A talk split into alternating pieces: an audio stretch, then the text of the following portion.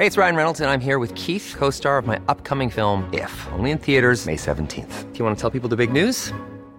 All right, I'll do it. Sign up now and you'll get unlimited for $15 a month in six months of Paramount Plus Essential Plan on us. Mintmobile.com slash switch. Upfront payment of $45 equivalent to $15 per month. Unlimited over 40 gigabytes per month. Face lower speeds. Videos at 480p. Active Mint customers by 531.24 get six months of Paramount Plus Essential Plan. Auto renews after six months. Offer ends May 31st, 2024. Separate Paramount Plus registration required. Terms and conditions apply if rated PG. Heraldo Media Group presenta Sergio Sarmiento y Lupita Juárez. Información veraz y oportuna con un toque personal y humano. Por el Heraldo Radio, donde la H suena y ahora también se escucha.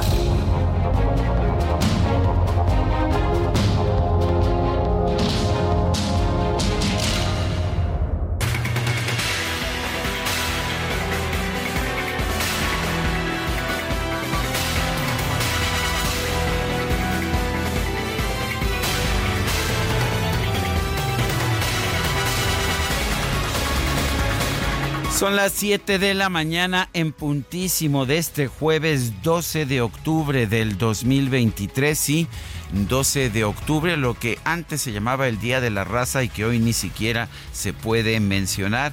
Eso sí, es el Día Nacional del Reino de España, de manera que pues mandamos un fuerte abrazo, una felicitación por su fiesta nacional a nuestros radioescuchas de nacionalidad española, sí.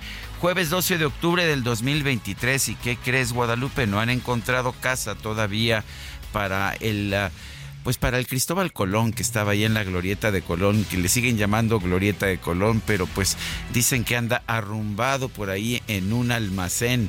Eh, ya no, ya, o sea, ya no lo pintan, ya no lo le lanzan este eh, basura en estos 12 de octubre, pero pues, pues tampoco ha encontrado un hogar. Nadie lo quiere a Cristóbal Colón. Porque a nuestras eh, tierras llenó de ilusión con sus carabelas. Cristóbal Colón, la niña la pinta, y, y, la Santa María. ¿Cómo se Ah, ve no, que no no, estudiaste en la nueva escuela mexicana, mi querida Guadalupe? Ay, no sé si sea este Ahora se celebra a políticamente Marx, hombre. No Ahora sé si se- sea políticamente incorrecta ya esta este poema, este bonito sí. poema que nos enseñaban en las primarias, mi querido Sergio. Muy buenos días, qué gusto saludarte. ¿Cómo te va? ¿Cómo va todo? Me parece que me va muy bien, ya sabes, aquí listo para que nos informen Sergio y Lupita, pero también para pasar un rato agradable, porque Eso sí que lo esos- hacemos muy bien, ¿eh? A esos tipos les gusta dar el lado amable de la noticia, siempre y cuando la noticia lo permita. Sin duda, y si les parece bien, empezamos con un resumen ¿Ya tan rápido? de lo más importante. ¿O qué quieres? este Pues no sé, le- le- le 20 echa- minutos de Echamos chal, echamos chal. Pues este... Empezamos con lo de el general. No, ¿verdad? Mejor, del mejor con el, mejor con el resumen. Si te parece. bien. con el sí, mejor, mejor. Pero sí, ahí me platicas del condecorado general Cienfuegos. Siete de la mañana con dos minutos. Vamos a un resumen de lo más importante.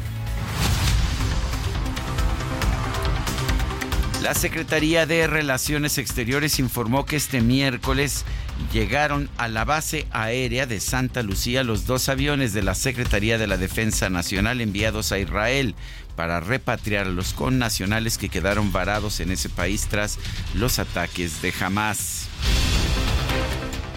Bueno, y por otra parte, por otra parte, tras descender del primer avión, los pasajeros desplegaron una bandera de México y entonaron la canción Cielito Lindo. Por su parte, los tripulantes de la segunda aeronave cantaron México lindo y querido.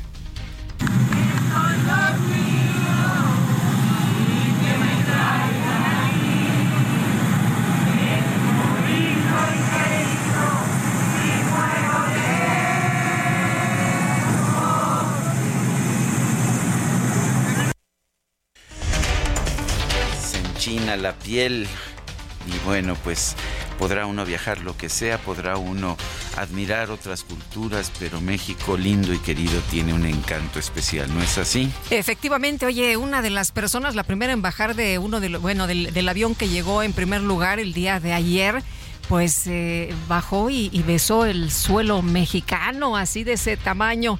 Muchas personas que estaban pues muy agradecidas, Sergio, por haberlo rescatado de esta situación tan compleja que se vive allá en Israel. La Organización de las Naciones Unidas informó que 11 empleados de la Agencia para Refugiados de Palestina en Oriente Medio, en Oriente Próximo, han muerto a causa de los ataques de Israel en la franja de Gaza. Y la Organización Mundial de la Salud reportó que ya se agotaron los suministros almacenados de forma preventiva en siete hospitales de Gaza debido al alto número de heridos en ese territorio. En un encuentro con líderes de la comunidad judía en los Estados Unidos, el presidente Joe Biden aseguró que el ataque de Hamas contra Israel fue pura crueldad. Señaló que nunca pensó ver imágenes de terroristas decapitando a niños. I never really thought that I would see and have confirmed pictures of terrorists beheading children. I never thought I'd ever. Anyway, I. Uh, but there are countries in the region that are trying to be of some help, including Arab nations, trying to be of some help. So, uh, anyway. Bueno, déjeme decirle que la Casa Blanca aclaró que el presidente Joe Biden no ha visto imágenes o confirmado de forma independiente los reportes de niños decapitados por Hamas. Explicó que el mandatario basó sus comentarios en la información difundida por el portavoz del primer ministro de Israel, Benjamin Netanyahu, y por la prensa de ese país. En un video, el expresidente de México, Felipe Calderón, condenó los actos terroristas de Hamas contra el pueblo de Israel advirtió que sin importar las religiones o las ideologías políticas se debe repudiar el terrorismo de Hamas o de quien sea. Condeno tajantemente la absurda masacre, el acto terrorista inaceptable perpetrado por Hamas en contra del pueblo de Israel. El asesinato de esos niños, de esos jóvenes, de esas mujeres es un acto horripilante, repudiable que fue hecho contra toda la humanidad. No se trata de ser de izquierda o derecha, no se trata de ser cristiano, judío, musulmán o agnóstico. Se trata de respetar la vida humana y de repudiar con toda energía este acto contra el pueblo y la gente de Israel.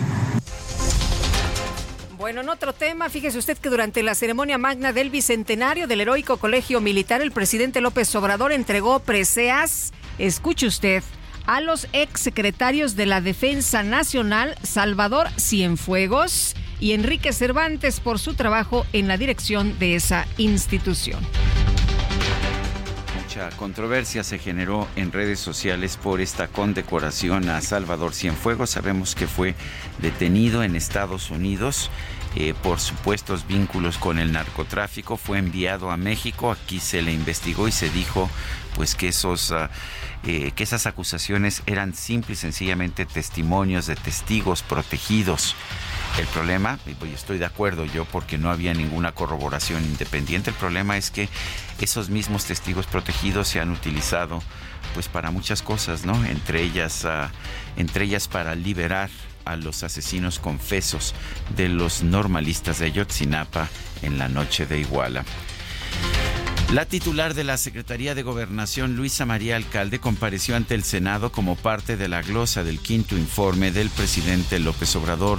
Garantizó que el gobierno federal no va a intervenir en las elecciones del 2024 y consideró que no es necesario cambiar la estrategia de seguridad. ¿Cómo cambiar la estrategia de seguridad cuando hoy estamos teniendo estos resultados? Sobre todo si conocemos, como muchos de ustedes conocen, senadoras, senadores que incluso estoy viendo aquí, que han participado de, en su momento en otras administraciones en temas de seguridad, cuando sabemos que cuando hay una tendencia a la, alta, a, la alza, lo más difícil es eh, inclinar esa, esa balanza. Bueno, pues cómo vamos a cambiar la estrategia si ha sido tan exitosa, es lo que dice, nos está yendo bien. Ya no hay violencia o la violencia está bajando de forma dramática. Es lo que dice la secretaria de Gobernación. Bueno, y la vicecoordinadora del PAN, Kenia López, denunció que desde la comodidad de la burocracia, Luisa María Alcalde, pues a ella se le olvidó este tema de las consignas y las causas que defendía cuando era activista. ¿Cómo extrañamos a la activista? Cómo extrañamos a la activista Luisa María Alcalde, que se preocupaba por las víctimas. ¿Cómo no reclamarle hoy a la secretaria de Gobernación que desde la comodidad de la burocracia ha olvidado sus consignas y le da la espalda a las víctimas, contribuyendo así a un Estado fallido. Su parte, la senadora del PAN, Xochitl Galvez, advirtió que el gobierno federal busca que en México haya un poder judicial debilitado y sin recursos. Si quiere también podemos hablar de lo que han hecho con las instituciones del país. No les gusta la autonomía y el profesionalismo. Prefieren el incondicional servilismo. Quieren un legislativo obediente y ahora intentan ir por un poder judicial debilitado y sin recursos para que ustedes puedan cometer ilegalidades sin freno. Han reducido nuestros derechos y libertades. Hay zonas enteras del país donde no hay orden ni ley donde es el crimen organizado quien gobierna y manda. Bueno, como respuesta, Luisa María Alcalde aseguró que el presidente López Obrador critica a la Suprema Corte de Justicia por tomar decisiones bajo consideraciones ideológicas y políticas, pero pues que no, no la ataca. Creo que Em, no podríamos en realidad de hablar eh, de ningún tipo de ataques. Lo que sucede hoy en nuestro país es que la vida pública es cada vez más pública y eso es una buena noticia porque nos involucra a todas y todos. Pocas veces, es más, no habíamos vivido en momentos donde hay esta revolución de las conciencias, donde hay este juicio crítico en los diferentes eh, espacios del país donde se discuten este tipo de cosas. En un comunicado, la Suprema Corte de Justicia señaló que la extinción de los fideicomisos de la institución sí afectará los derechos laborales de los trabajadores. Explicó que por lo menos seis fideicomisos están relacionados con obligaciones patronales, tanto laborales como de seguridad social. El coordinador de Morena en San Lázaro, Ignacio Mier, criticó al dirigente nacional del PRI, Alejandro Moreno, por haber afirmado que los trabajadores del Poder Judicial serán afectados por la eliminación de los fideicomisos. Es un monumento a la ignorancia supina, lo que declaró con todo respeto a Alejandro Moreno. Muchos de los este, políticos de ahora tienen una pereza este, verdaderamente fantástica por leer los dictámenes, por conocerlos de fondo. Bueno, pero como ya había dicho Sergio, la Suprema Corte señaló que sí, efectivamente, se van a afectar los derechos laborales de los trabajadores y esta es información de la Suprema Corte que me imagino pues que ellos sí leyeron, ¿verdad? La Sala Superior del Tribunal Electoral eliminó la recomendación del INE para que los partidos políticos valoren si los legisladores que han sido sancionados por violencia política de género pueden o no reelegirse. El magistrado presidente del Tribunal Electoral, Reyes Rodríguez Mondragón, recordó que solo la autoridad jurisdiccional puede determinar la ilegibilidad por violencia política en razón de género. Va en contra de los criterios de esta sala superior, en donde se ha establecido que no puede tener ningún efecto esa lista más allá del que determine la autoridad eh, jurisdiccional. Eh, y dos, los supuestos de inelegibilidad también están previstos y eh, ya sea en la ley o por una determinación jurisdiccional. La bancada del PAN en el Congreso Capitalino interpuso una denuncia ante la Contraloría Interna del órgano legislativo en contra de los responsables del canal del Congreso por la transmisión de un video que hace referencia a la administración de la ex jefa de gobierno Claudia Sheinbaum. El exsecretario de Seguridad Ciudadana de la Ciudad de México, Mar García Harfush, compareció como víctima en la carpeta de investigación que se inició con motivo del atentado que sufrió en 2020. Respondió a los cuestionamientos de la defensa de 12 presuntos responsables de su agresión. En Guanajuato este miércoles fue asesinado a balazos el, regidor panista de Salvatierra, Alejandro Lanusa Hernández, esto a cuatro cuadras del edificio del ayuntamiento. Y las autoridades de Veracruz confirmaron el asesinato de Wilman Monje Morales, exalcalde de Gutiérrez Zamora, cuando se encontraba fuera de una escuela en el centro de la cabecera municipal un grupo de hombres armados secuestró a 60 personas, sí, 60 personas indígenas en Altamirano, Chiapas, cuando regresaban de Tuxtla Gutiérrez tras sostener un encuentro con autoridades del gobierno estatal. Escuchó usted bien, 60 personas de etnia indígena secuestradas allá en Altamirano, Chiapas. Y la Cámara Nacional del Autotransporte de Carga advirtió que las revisiones exhaustivas impuestas por el gobierno de Texas en los cruces internacionales entre Ciudad Juárez y El Paso ya suman 20 mil cargas varadas. El gobierno de Chihuahua suspendió de nueva cuenta la distribución de los nuevos libros de texto tras recibir la notificación de dos juicios de amparo promovidos por la Clínica de Derechos Humanos y la Asociación Estatal de Padres de Familia. La segunda sala de la Suprema Corte desechó un proyecto de sentencia de la ministra Yasmín Esquivel, el cual proponía negar un amparo promovido por la Fundación para la Justicia y el Estado Democrático de Derecho en contra de las acciones del gobierno federal relacionadas con la aplicación del programa estadounidense Quédate en México. Bueno, y vamos a la información deportiva. Los Diamondbacks de Arizona ganaron 4 a 2 a los Dodgers de Los Ángeles en el tercer juego de la serie divisional de la Liga Nacional. Se llevan, se llevan esta serie de manera sorpresiva. Los Dodgers eran favoritos. Y los Astros de Houston se impusieron 3-2 sobre los Mellizos de Minnesota, con lo cual avanzaron a la serie del campeonato de la Liga Americana.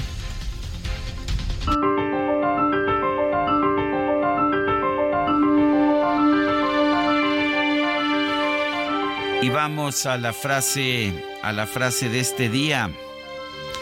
No te atrevas a juzgar hasta que hayas escuchado el otro lado. Es una frase de Eurípides, está en su obra Las Heráclidas.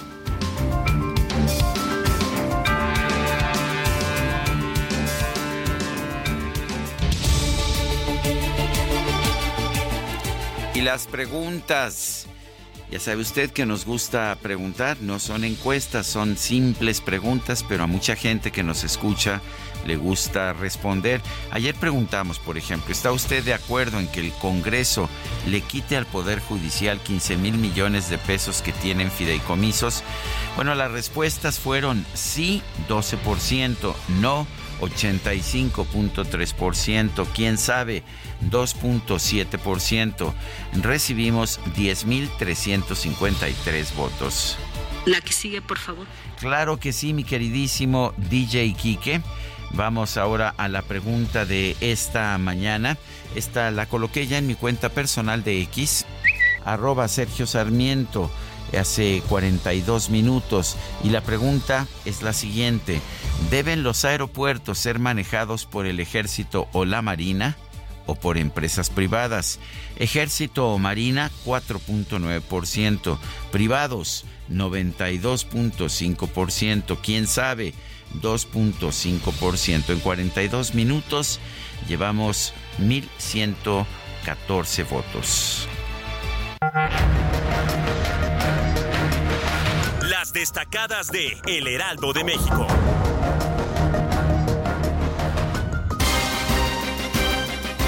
Y está con nosotros aquí en la cabina nuestro compañero Ángel Gutiérrez con las destacadas del Heraldo. ¿Qué tal? Muy buenos días, Ángel. Lupita Sergio, así es, muy buenos días que tengan todos nuestros eh, amigos radioescuchas en este pues jueves, también conocido como viernes chiquito. Así que vamos a empezar con toda la actitud de una vez con las destacadas del Heraldo de México. En primera plana, Nearshoring lanzan incentivos para atraer inversiones. Gabriel Llorio, subsecretario de Hacienda, destacó que aplican para empresas que deseen reubicarse en cualquier parte del país. País. Aterrizan en el AIFA. Llegan a México 287 rescatados. Las dos aeronaves de las Fuerzas Armadas regresan luego de más de un día de viaje. Ciudad de México. Aspirantes de la 4T. Apoyo me impulsa a seguir adelante. Clara Brugada, García Harfush, compareció por el atentado que sufrió en 2020. Estados. Lidia. Inicia recuento de daños ante el paso del huracán. Autoridades y cuerpos de rescate censan a los damnificados. Orbe. Cacería contra Hamas. El gabinete de guerra de Israel coordina todos los ataques y se congela cualquier tipo de reforma o nombramiento durante el conflicto. Y finalmente en meta, gimnasia rítmica, están en casa. El equipo arriba a nuestro país tras vivir el conflicto en Israel. Lupita Sergio, hasta aquí las destacadas del Heraldo de México. Muy bien, muchas gracias Ángel, buenos días.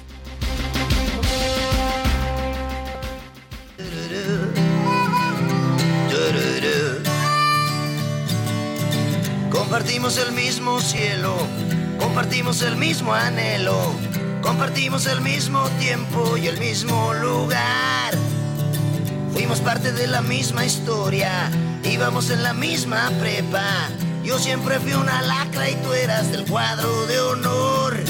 Las piedras rodando se encuentran. ¿Qué? Y tú y yo algún día nos sabremos encontrar. Mientras tanto, cuídate y que te bendiga Dios. No hagas nada malo que no hiciera yo. No hagas nada malo que no hiciera yo, eso es lo que les digo. uy. Sí, compórtense con dignidad, con propiedad, no hagan nada malo que no hiciera yo. Estamos escuchando al Tri. Oh. Eso mismo pensé, mi querido Ah. Bueno, estamos escuchando al Tri por varias razones. La primera es que se fundó este, esta agrupación rockera mexicana el 13 de octubre de 1968. Mañana pues se van a cumplir un titicuchal de años, ya ni sé cuántos, de 68, no, no, no, no, serían este... Serían 55. años, 55 años desde la fundación del TRI. Y la otra es que, pues, ¿qué crees? Que le ganó el pleito a la selección nacional Alex Lora. ¿Quién es el dueño sí, de la sí. designación? ¿El TRI? Pues el Tri. El TRI, por supuesto, y Alex Lora, ellos sí registraron su marca y resulta que si le quieres echar porras al TRI, Dile de otra forma. eh, pues no, si le quieres echar porras al Tri, estás echándole porras al grupo musical fundado por Alex Lora allá en No, no, le vas a tener que decir de 1968. otra manera a los, a, a- a los futbolistas porque el Tri y Alex Lora, bueno, pues ellos Les tienen, el sí, sí, sí, ellos tienen los derechos, así que felicidades mi querido noticia. Alex, No, Alex. hombre, sí. Imagínate, los de la selección nacional quisieron quitarle el nombre del Tri al Alex Lora, pues Espero no. que lo haya grabado. Para que se lo enseñe a su mamá esto que acabamos de decir, Sergio y Lupita. Bueno, oye, de inmediato, mira, ya me empiezan a llegar los Sí, mensajes. ¿qué te dicen? Es la única vez que el Tri gana algo. no, bueno. no mejor- sean así, no sean así. Mejor vámonos no sean llevados. Isidro Corro, ¿no? Isidro, ¿cómo te va? Muy buenos No. días. No nos vayas a decir que, que, que no nos ibas a decir, pero que hoy es jueves. Y que viva el rock and roll. Eso sí. Isidro. amigos, ¿cómo están? Bueno, Muy buenos días. Buenos días. Ya se respira el fin de semana, ya lo tenemos muy cerca, de hecho lo tenemos a la vuelta de la esquina.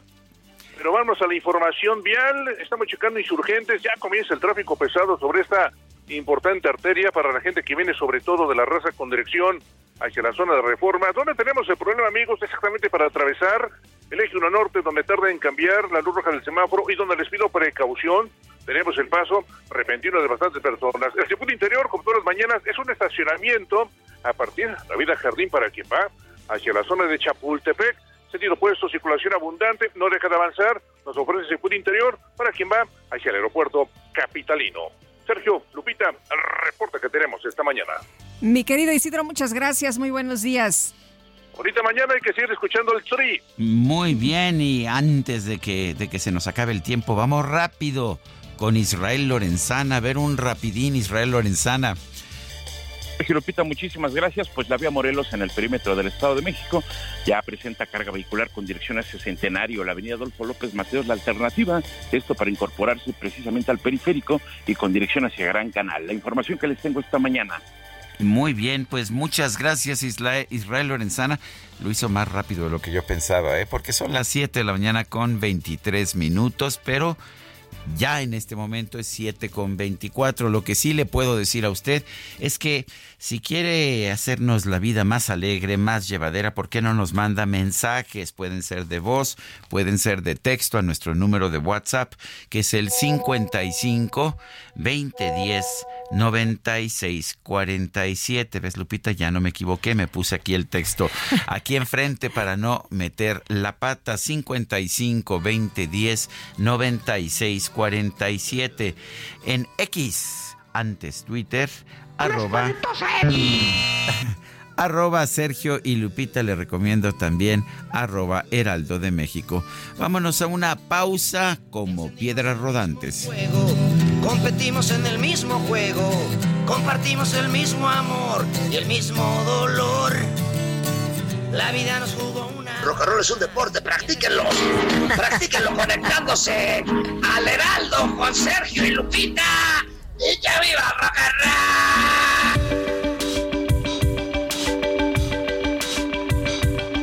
Sergio Sarmiento y Lupita Juárez quieren conocer tu opinión, tus comentarios o simplemente envía un saludo para ser más cálida esta mañana. Envía tus mensajes al WhatsApp 55 20 10 96 47.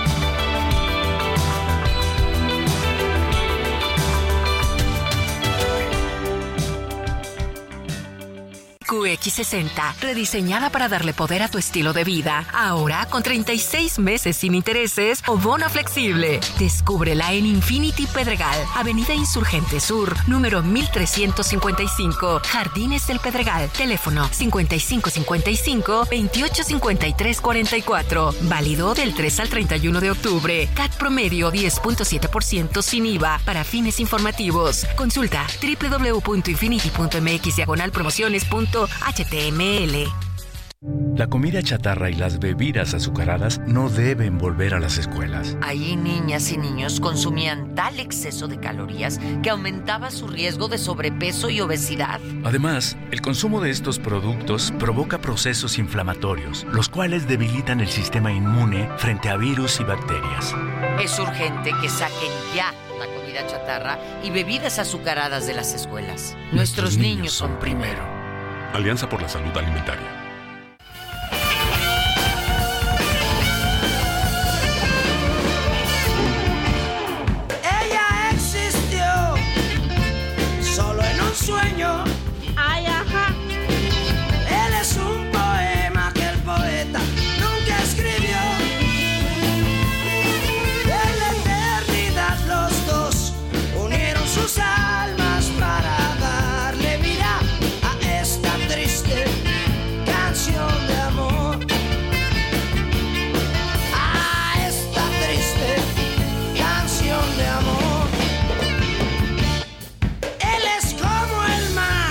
Triste canción, seguimos escuchando al DRI. Mañana es un aniversario de la fundación, es el aniversario de la fundación hace 55 años de este grupo. Ya sabes, nuestro radio escucha siempre al pendiente. Carlos Hurtado nos dice, yo tengo la impresión de que el origen del tri de Lora es Three Souls in My Mind, un grupo de los 70s. Competía con el Pop Music Team en las fiestas de paga. En este último cantaba Jorge Berry. Bueno, yo lo que sí le puedo decir es que sí es cierto, el tri se originó en Three Souls in My Mind. Se, eh, co- comenzó de hecho en 1968, allá el 13 de octubre de 1968.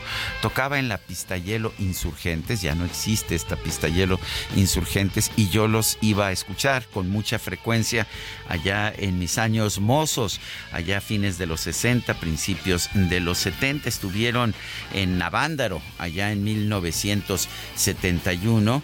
Y bueno, pues eh, eran un grupo que primero cantaba en inglés. Se consideraba entonces que para ser rockero tenías que cantar en inglés.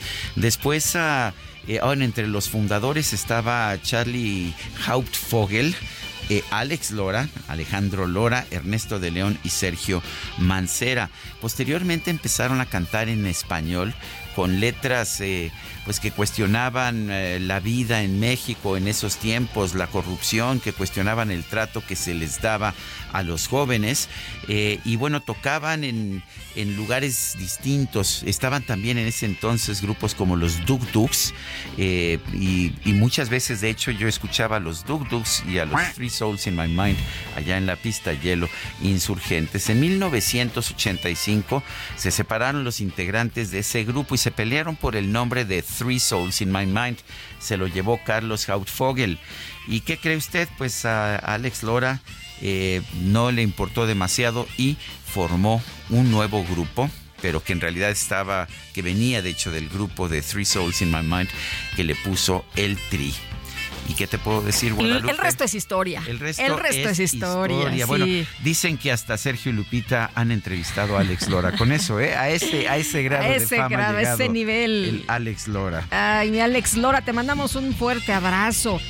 Y como siempre te agradecemos que puedas platicar con nosotros y que hayas venido este, en algunas ocasiones también aquí al Heraldo. Oye, fíjate, Carlos Hurtado dice, la pista de hielo del Minimax con las chicas bailando en las jaulas. Ahora sí te acordaste, sí, con las chicas bailando en las jaulas. ¿Qué tal? Eran otros tiempos. Eran otros tiempos, sin duda, mi querido Sergio. Y nosotros disfrutando la música de Alex Lora y del Tri esta mañana. Bueno, nos dice la señora Vadillo, buenos y fríos días. Los saludo con el gusto de siempre y disculpen mi ignorancia. No he entendido el motivo de la guerra de jamás. Si pudieran aclararme esto, muchas gracias y saludos para todos, la señora Vadillo. Y nos dice otra persona, feliz día de la hispanidad, les desea Rocío Morán, su radio escucha desde hace muchísimos años. Qué gusto, ¿verdad? Que nos escuchan desde hace tantos años. Y nos dice también eh, otra persona, a ver, José Ricardo García Camarena del Estado de México, Sergio y Lupita Ángel y DJ Quique, la secretaria de Gobernación da pena ajena viviendo en el mundo perfecto de Pejelandia. Bueno, el, Heraldo Media Group, que es la institución en la cual se encuentra nuestro programa de radio, ha emitido un comunicado eh, que, pues, que se debe a a una serie de críticas que han surgido en algunos medios y en algunas redes sociales importantes. Dice que eh, durante sus seis años de existencia el Heraldo Media Group se ha caracterizado por ser un espacio que apuesta a la pluralidad y en el que tienen cabida todas las voces en sus cuatro plataformas, edición impresa, digital, radio y televisión. Ha tenido coberturas eh, ha tenido coberturas con representantes de todos los partidos políticos, sin importar que estén en los gobiernos en turno o en la oposición. El proceso electoral que inició el pasado 7 de septiembre no ha sido la excepción. Han sido convocados quienes aspiraron a ser representantes de los comités de defensa de la transformación, así como del Frente Amplio por México. Y bueno, es, es bastante, bastante largo el, el comunicado. Déjeme seguir, seguirlo compartiendo con usted. Durante las últimas semanas se han abierto espacios a Clara Brugada, Mariana Boy, Omar García Harfush y Hugo López Gatel, entre otros. Todos han tenido la misma oportunidad de presentar sus ideas y sus proyectos para la capital del país. También los representantes del Frente Amplio, Santiago Taboada, Adrián Rubalcaba, Lía Limón, Cintia López, Luis Espinosa Cházaro y Nora Arias. En días recientes, un uh, grupo de manera orquestada ha tratado de desprestigiar al Heraldo de México con información falsa, mentiras y calumnias. Es absolutamente falso que haya inclinación o preferencia por alguno de los aspirantes y eso es algo que los actores políticos y el público pueden constatar. Existen los testigos de las entrevistas que nos han concedido. También contamos con una política editorial muy clara desde el proceso electoral de 2021. Dimos muestra de ello con encuestas muy acertadas.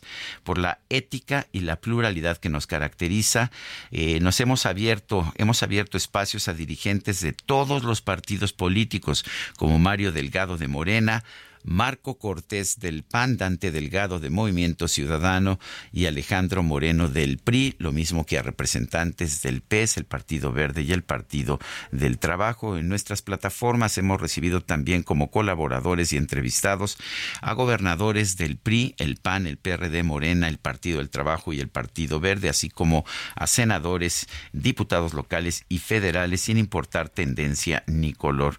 Nuestro compromiso es lo que dice el Heraldo Media Group, es y seguirá siendo informar con veracidad y dar voz a todos los actores políticos en una coyuntura como la que nos convoca en el proceso electoral en curso y con nuestra marca y sello denominado Ruta 2024. Y pues Guadalupe, aquí hemos uh, conversado con todos, todos los que nos han aceptado. Eh, sí, porque hay, hay, algunos que luego los buscas y que dicen, este, fíjate que ahorita no puedo.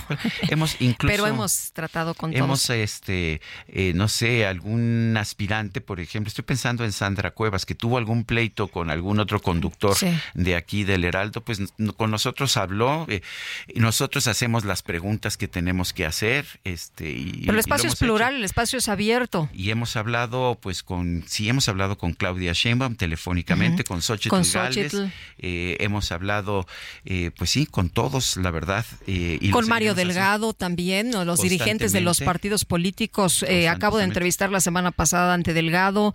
Em, la verdad pues, es que lo hacemos, y además lo hacemos de convicción, me parece.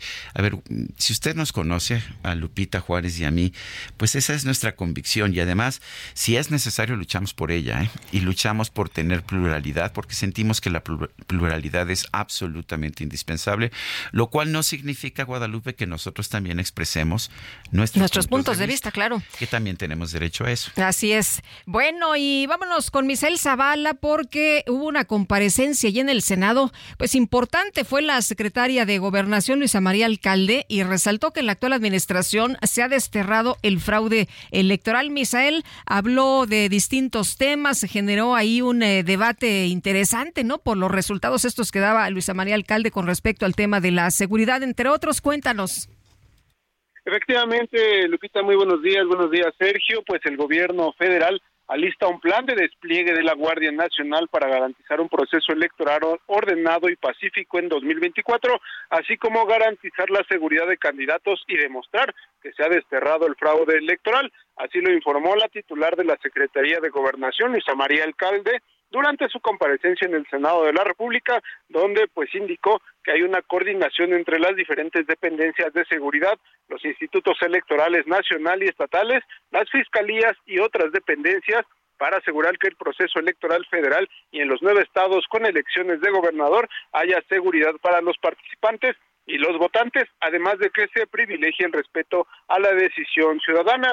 En una comparecencia que duró al menos eh, pues cinco horas, y donde hubo tres eh, rondas de preguntas y también tres rondas de respuesta. La funcionaria compareció como parte de la glosa del quinto informe de gobierno en el Senado de la República, donde subrayó que habrá paz en el proceso electoral 2024, pues afirmó que la cuarta transformación demostrará que se han desterrado para siempre el autoritarismo, la corrupción, el fraude electoral y las prácticas antidemocráticas del pasado.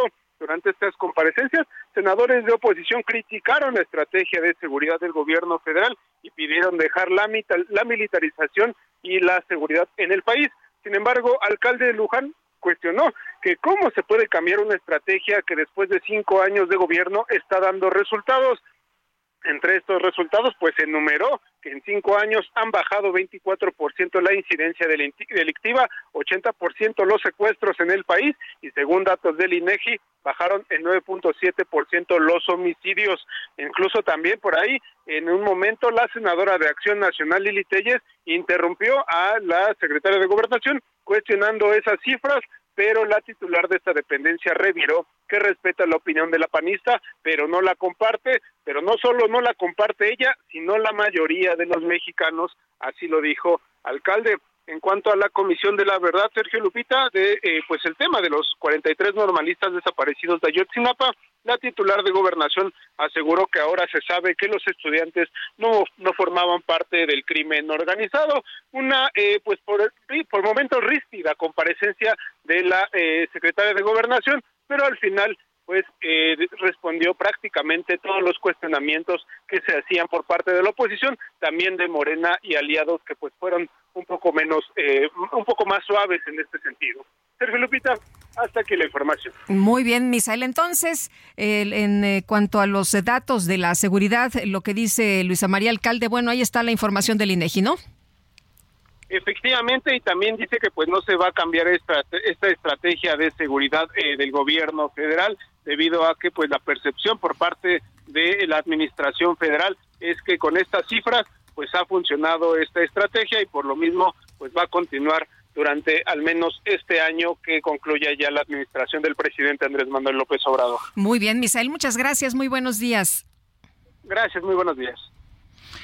Eh, vamos a otros temas. El Senado aprobó reformar la Ley Federal del Trabajo para que los empleadores se abstengan de solicitar o exigir la presentación de cartas de no antecedentes penales para el ingreso, permanencia o ascenso en el empleo. Gabriel Regino es abogado penalista, está en la línea telefónica. Gabriel, ¿cómo estás? Buen día. Sergio, muy buen día. Lupita, muy buen día. Hola, ¿qué tal? Buenos días. Eh, Gabriel, cuéntanos de esta, esta modificación. ¿Qué opinas de ella? Hay quien piensa que puede ser un peligro.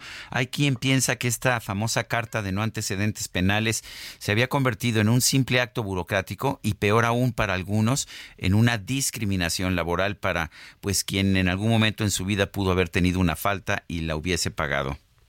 Efectivamente, la carta de no antecedentes penales es quizá uno de los documentos más conocidos en la población mexicana, junto con el acta de nacimiento y quizá lo que tiene que ver con nuestra tarjeta de elector. Esta, eh, este documento por parte de las fiscalías y que se ha convertido en una condicionante para que una persona pueda ser contratada, pues pone en la mesa el debate de qué estamos haciendo como sociedad y también como Estado respecto de las personas que llegan a estar presas en algún momento o sujetas a un proceso penal del que pueden o no ser responsables de lo que se les atribuye.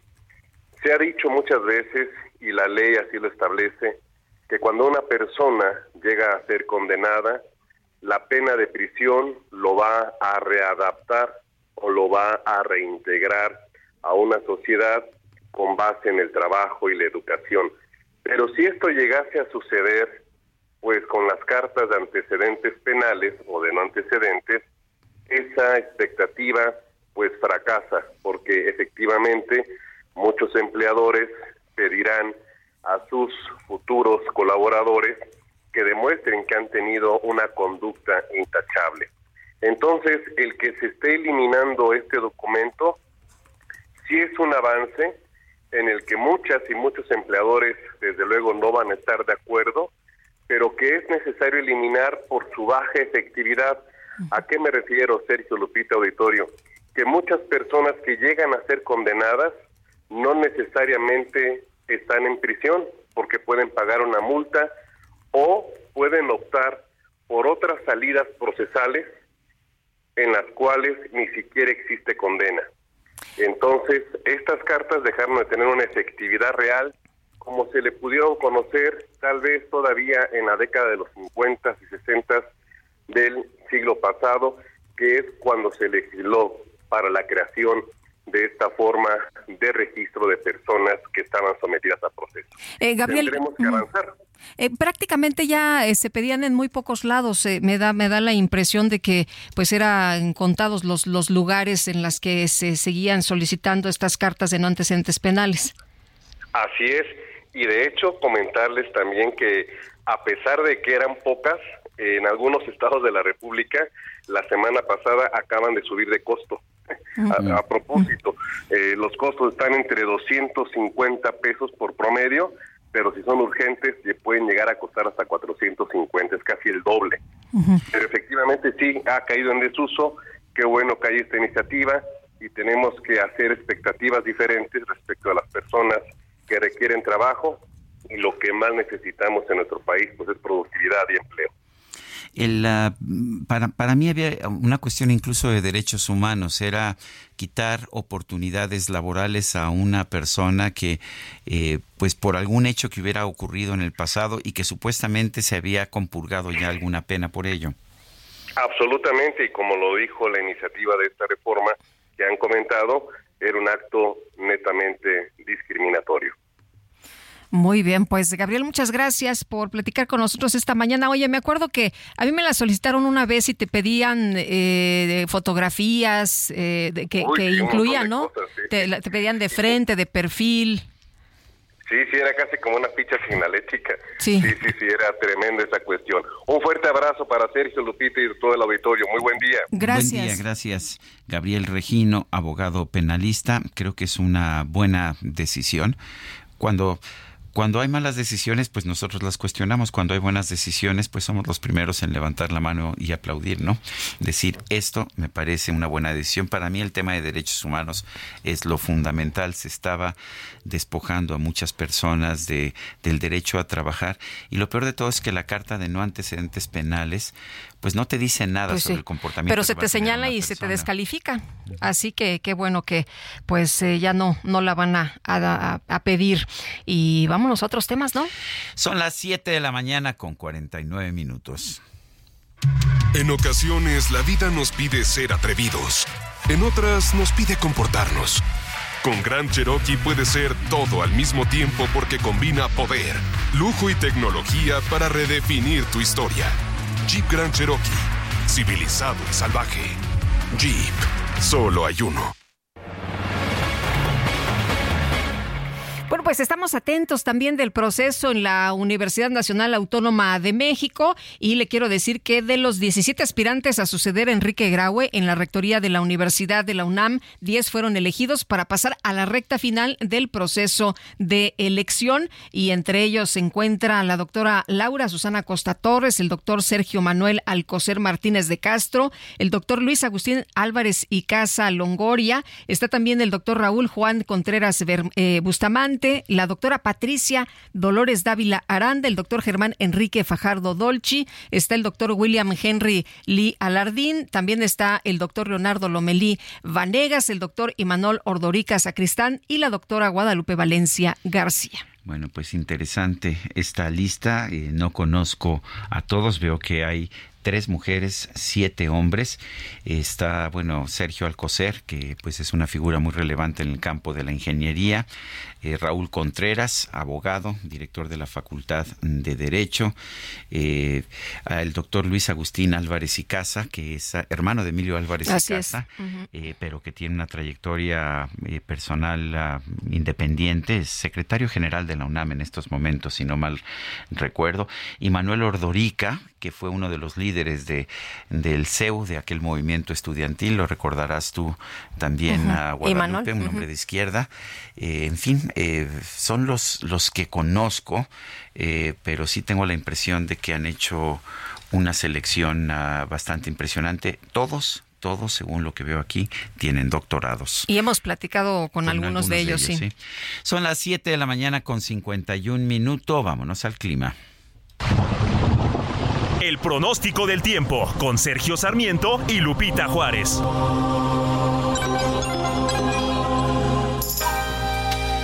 Ya está con nosotros Berenice Peláez, meteoróloga del Servicio Meteorológico Nacional de la Conagua. Buenos días, Berenice, ¿qué nos tienes? ¿Qué tal, Sergio Lupita? Es un gusto saludarlos e informarles que este día tenemos eh, canales de baja presión que van a incidir sobre la Sierra Madre Occidental, el centro y oriente del país. También a la onda tropical número 29 que se va a desplazar sobre el sureste y sur y la aproximación de un frente frío a la frontera norte de México.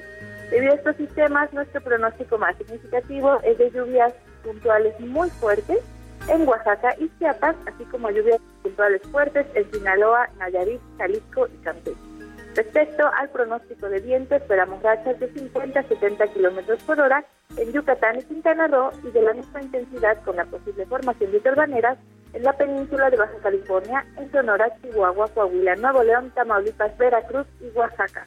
Además, es muy importante estar atentos porque se está pronosticando oleaje de 2 a 4 metros de altura durante esta tarde en la costa occidental de Baja California y de 1 a 3 metros de altura en la costa occidental de Baja California Sur. Respecto a la ciudad, para este día esperamos cielo despejado en el transcurso de la mañana, incremento de la nubosidad en horas de la tarde, con probabilidad de lluvias y algún chubasco disperso ya hacia la tarde-noche. Respecto a la temperatura, la máxima oscilará entre los 25 y 27 grados Celsius. Hasta aquí el reporte de tiempo, regreso con ustedes. Muchísimas gracias, Berenice. Gracias, buen día. Son las 7 de la mañana, 7 de la mañana con 53 minutos. Eh, quiero recordarle a usted nuestro número de WhatsApp es el 55 2010 96 47. Repito, 55 2010 96 47. Le recuerdo que nos puede mandar usted mensajes de texto, también mensajes de voz. Nos gusta, por supuesto, escucharlos. Eh, quizás lo único que le pediríamos es pues no que no tengan palabras soeces, insultos, ese tipo de cosas. Yo creo que no ayudan en gran cosa, pero en realidad no no censuramos. También eh, le recomiendo nuestro nuestra cuenta de X antes Twitter arroba Sergio y Lupita también la de El Heraldo Media Group, arroba Heraldo de México. Y bueno, eh, rápidamente les quiero comentar que el secretario de Estado de los Estados Unidos, Anthony Blinken, insiste en que mientras su país exista, siempre estará al lado de Israel para apoyarlo. Ha habido una rueda de prensa con el ministro de Israel, Benjamin Netanyahu, y Blinken insistió que jamás no representa al pueblo palestino ni a sus legítimas aspiraciones de vivir en igualdad de condiciones de seguridad, libertad, oportunidades y justicia y dignidad. Y bueno, pues eh, Anthony Blinken está en Israel. Vamos a una pausa, regresamos. A esta triste canción de amor.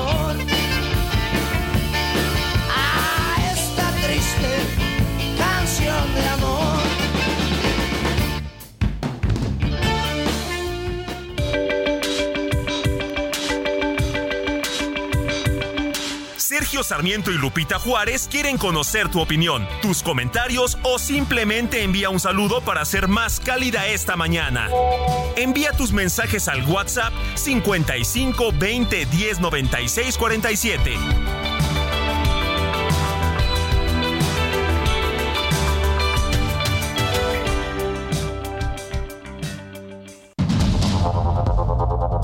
Continuamos con Sergio Sarmiento y Lupita Juárez por el Heraldo Radio.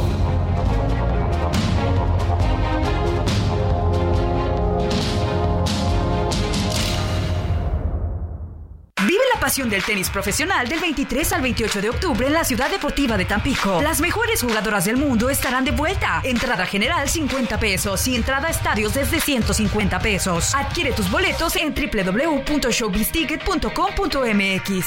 Pasión, garra y entrega vive al máximo el Abierto Tampico 2023. Síguenos en nuestras redes sociales. Abierto Tampico para las promociones.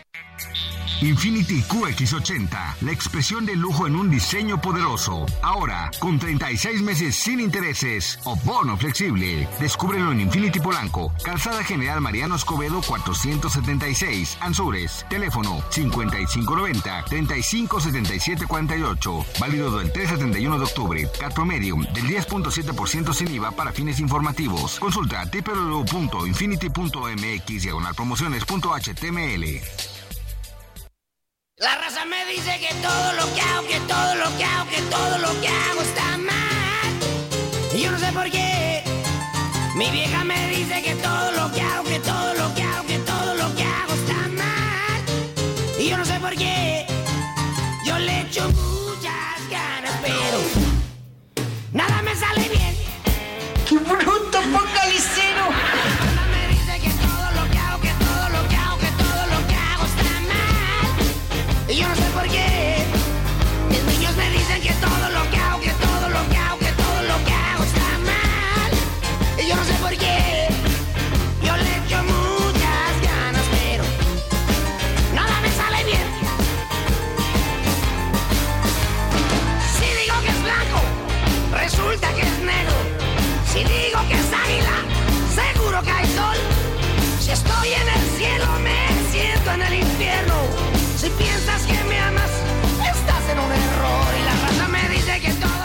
Nombre, pues todo me sale mal.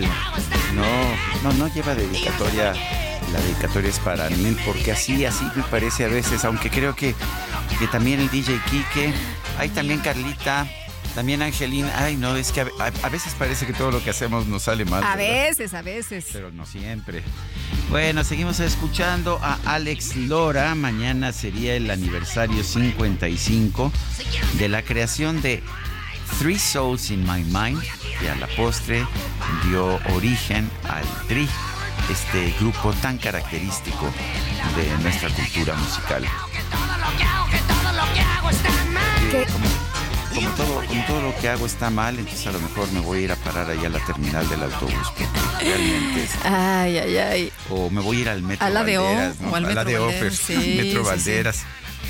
En fin. Pero bueno, sigamos disfrutando de la música de Alex Lora esta mañana. Qué, qué bien. la verdad es que me pone muy, muy de buenas el Alex. Me pregunta, me pregunta una tal Sofía que, ella sí salió muy bien, sí salió magnífica. Sí. Fuerte abrazo, mi queridísima Sofía. Ay, el, el amor, el amor a los hijos. Qué bonito, qué bonito. Oye, mi querido Sergio, dice, dice este, una persona de nuestro auditorio. Buenos días, Sergio Lupita. Me pareció muy bien que se diera voz al embajador de Palestina. Desde luego que estoy en contra de Hamas y del terrorismo, pero Israel también ha maltratado al, al pueblo palestino y desgraciadamente, pues el odio solo genera más odio. Un fuerte abrazo, Francisco, 1955. Y dice, postdata, viva el tri musical, ¿eh? Bueno, pues sí, ahora sí es el único, es el único que tiene los registros de propiedad intelectual sobre el nombre del TRI. Esa es una nota importante, ¿sí? El TRI se queda con los derechos del nombre El TRI. Dice otra persona, hola, buen día, Superdúo, solo es pregunta, ¿ya no le ponen al señor Corro el tema de Corro, vuelo, me acelero? Un abrazo. Pues no lo hemos hecho, ¿verdad? Creo que aquí no lo hemos hecho. lo hacíamos en otra emisora. Así es. Pero sí le poníamos el, el, tema del halcón milenario, ¿se acuerdan? También. Sí. Sí. Oye, nos dice otro de nuestros amigos, el querer acabar con el Poder Judicial es acabar con la República y crear un gobierno central. Es lo que nos comenta don Salvador Serrano. Excelente día, Sergio y Lupita. Ayer el presidente de la República, Andrés Manuel López Obrador, condecoró a dos exsecretarios de la Defensa Nacional, al general Salvador Cienfuegos Cepeda y al general Enrique Cervantes Aguirre. Esto lo hizo en una ceremonia, en la ceremonia del bicentenario del heroico Colegio Militar, este 11 de octubre. Esto generó pues una inmediata controversia. Vamos a hablar sobre este tema con J. Jesús Esquivel, él es periodista, lo tenemos en la línea telefónica. Jesús, gracias por tomar nuestra llamada. ¿Qué piensas de esta decisión de, de condecorar a estos dos generales, aunque supongo que la decisión en sí es de la Secretaría de la Defensa Nacional, pero quien colocó las condecoraciones fue el presidente López Obrador. ¿Qué piensas? Muy buenos días, Sergio. Pues sí, efectivamente, como comandante supremo de las fuerzas de nuestro país, López Obrador condecoró al exsecretario, a los exsecretarios de la defensa, pero en particular a Salvador Cienfuegos Cepeda. Pues fíjate que me parece eh, la concretación de que el país está militarizado y que tienen un poder de influencia inmenso sobre el poder ejecutivo de nuestro país, Andrés Manuel López Obrador específicamente. Y bueno, creo que es un muy mal mensaje, sobre todo para las madres y padres de los eh, estudiantes normalistas de Ayotzinapa desaparecidos en Iguala, porque está muy claro que todo lo que ocurre en las Fuerzas Armadas, la élite marcial de nuestro país, está al corriente de lo que ocurre.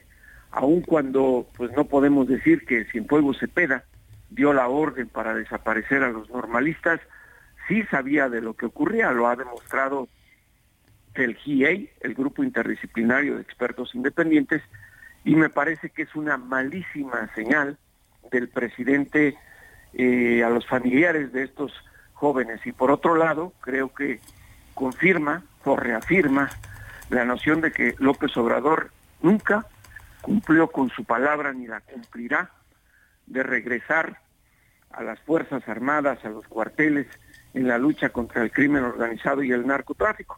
que por cierto no hay que perder de vista, de este último flagelo en Estados Unidos se acusó a Cienfuegos Cepeda y a través de negociaciones políticas y con amenazas de expulsar a los agentes antinarcóticos de Estados Unidos del nuestro, López Obrador logró que se regresara a Cienfuegos Cepeda sin cargos y lo exoneró eventualmente la Fiscalía General de la República.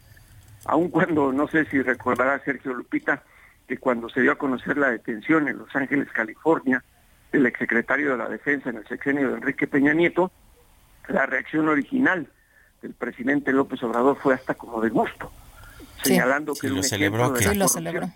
Eh, Jesús, justamente te quería preguntar sobre esto, eh, eh, esto que, que, mencionas, pero también hubo en el pasado señalamientos en contra de Cienfuegos, ¿no? Y esto realmente fue lo que llamó mucho la atención, además de una fotografía en la que pareciera que el presidente pues está con la cabeza baja em, ante el poder de, del ejército, ¿no? Prácticamente que fue lo que se comentó el día de ayer.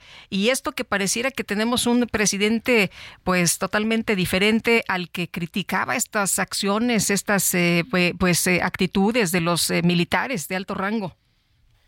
Sí, y en el en el historial de temas de combate al narcotráfico en nuestro país y no solo con investigaciones de Estados Unidos, también de México, al general Cienfuegos se le ha mencionado relacionado a los Beltrán Leiva desde que él estaba asignado al estado de Guerrero antes de que fuera secretario de la Defensa. Y además eh, también se le menciona en el caso de Tlatlaya. Es decir, no es un personaje que esté limpio de cualquier posibilidad en responsabilidades que tengan que ver con abusos graves a los derechos humanos en nuestro país. Y bueno, ¿qué te puedo decir de la fotografía, Lupita? Creo que es muy, muy expresiva lo que ocurrió y cree y también eh, se sostiene el hecho de que en campaña cualquier político puede hacer la promesa que se le ocurra y cuando cambian. Nunca hay que confiar en los políticos y bueno, nosotros como informadores lo sabemos muy bien y debemos mantenernos en la independencia, totalmente exigiendo la rendición de cuentas a los jefes de Estado y de gobierno que nos toque cubrir. Y además ahora voy a hacer, si me permiten, una especie de eh, pequeño comercial. Esa fotografía de ayer en Veracruz creo que reafirma la que, la que está en la portada de mi libro y el título además, a sus órdenes, mi general, el caso Cienfuegos.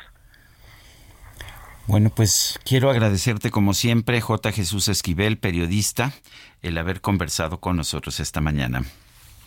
Muchísimas gracias a ustedes. Un abrazo. Gracias, un abrazo.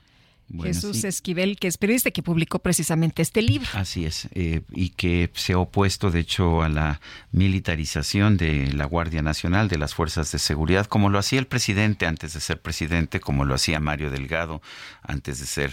Como los hacían todos los de Morena, ¿no? que estaban en contra de que se militarizara este país. De hecho, recuerdo mucho, eh, hay un video que circula en redes sociales de Jesús Ramírez, quien es el coordinador de comunicación social de la presidencia, que decía que entregar la seguridad al ejército era el primer paso para la dictadura. Yo no lo creo realmente, pero sí es sorprendente cómo ha cambiado la posición. No es lo mismo ser oposición, me, imagino, que ser gobierno.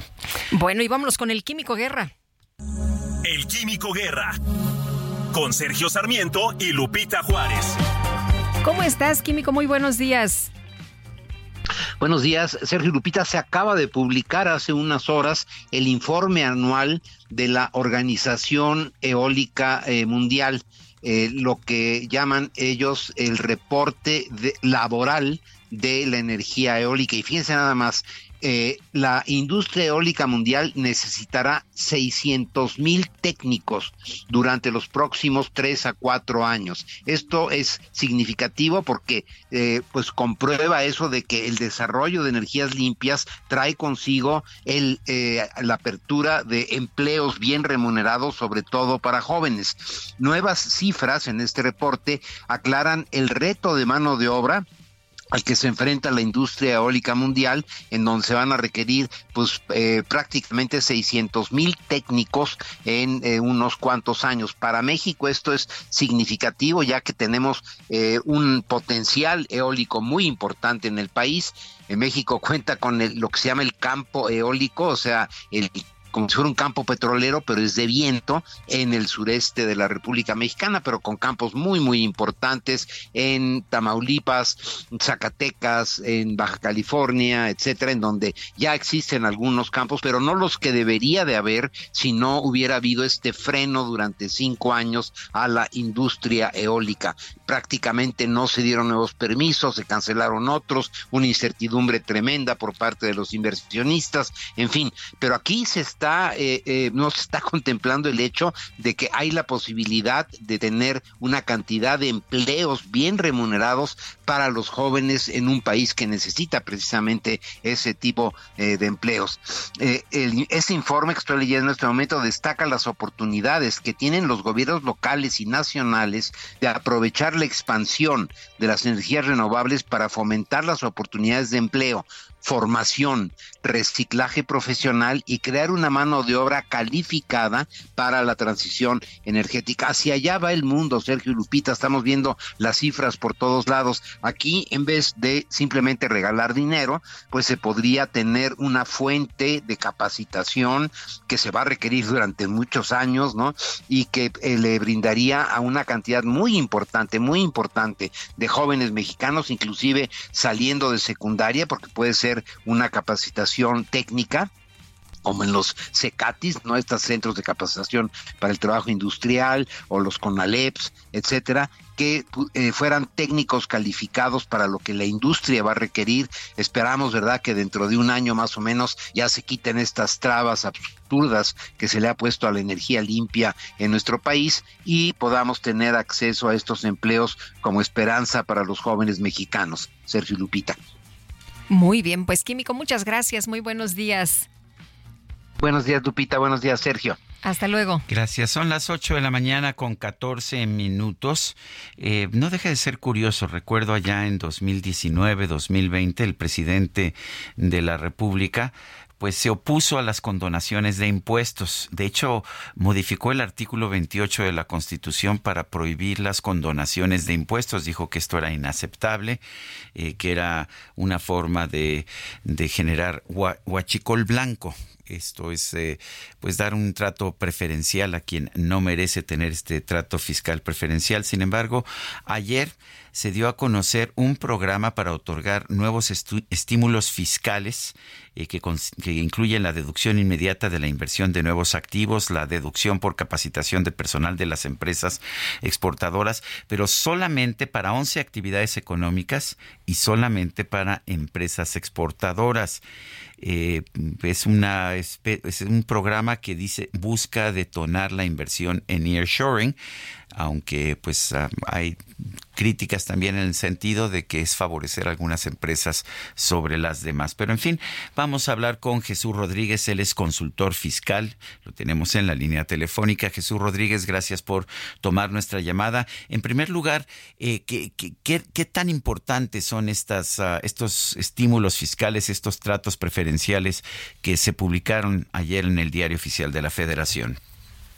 ¿Qué tal, Sergio y Lupita? Buenos días. Este, pues fíjate que viene complemento con todo esto que viene del decreto del istmo de Tehuan, Tehuantepec y como tú bien lo mencionas, es, es estimular el sourcing, o sea, buscar este inversiones extranjeras que se establezcan aquí en el país y darles estas ventajas eh, competitivas para que puedan eh, sus inversiones, por lo menos en los primeros dos años, se vean este bien bien aprovechadas, ¿no? Todo esto no es nuevo, esto viene de China, pues sabemos que China ahorita que es uno de los eh, primeros países este económicos, así fue su política. Este el actual gobierno quiere copiar no totalmente todo el esquema chino, pero sí mm, básicamente a través de estos decretos que este que es una deducción inmediata sobre estas empresas que se dedican a la exportación. ¿Y por qué la exportación? Porque sabemos que los capitales extranjeros, ahorita con todo este tema del COVID, con todo esto eh, geopolítica que se está acumulando a nivel global, con todas estas guerras eh, que se están librando desafortunadamente este a nivel global, pues eh, hacen muy atractivo a México porque estamos al lado del, del mercado más grande del mundo, que es Estados Unidos y Canadá, y eso este quiere beneficiar, este atraer hacerlo atractivo para todas estas inversiones que se están fugando de China y otras de India y de otros países que ya no tienen la misma estabilidad. ¿Y China por qué? Porque pues, sabemos que hay una guerra comercial con Estados Unidos y por lo cual este, México lo está capitalizando al ser ya uno de los principales proveedores, desplazando a China en el sentido de, este, de ser de los proveedores número uno a, nivel de, de, proveer todos estos artículos a los al mercado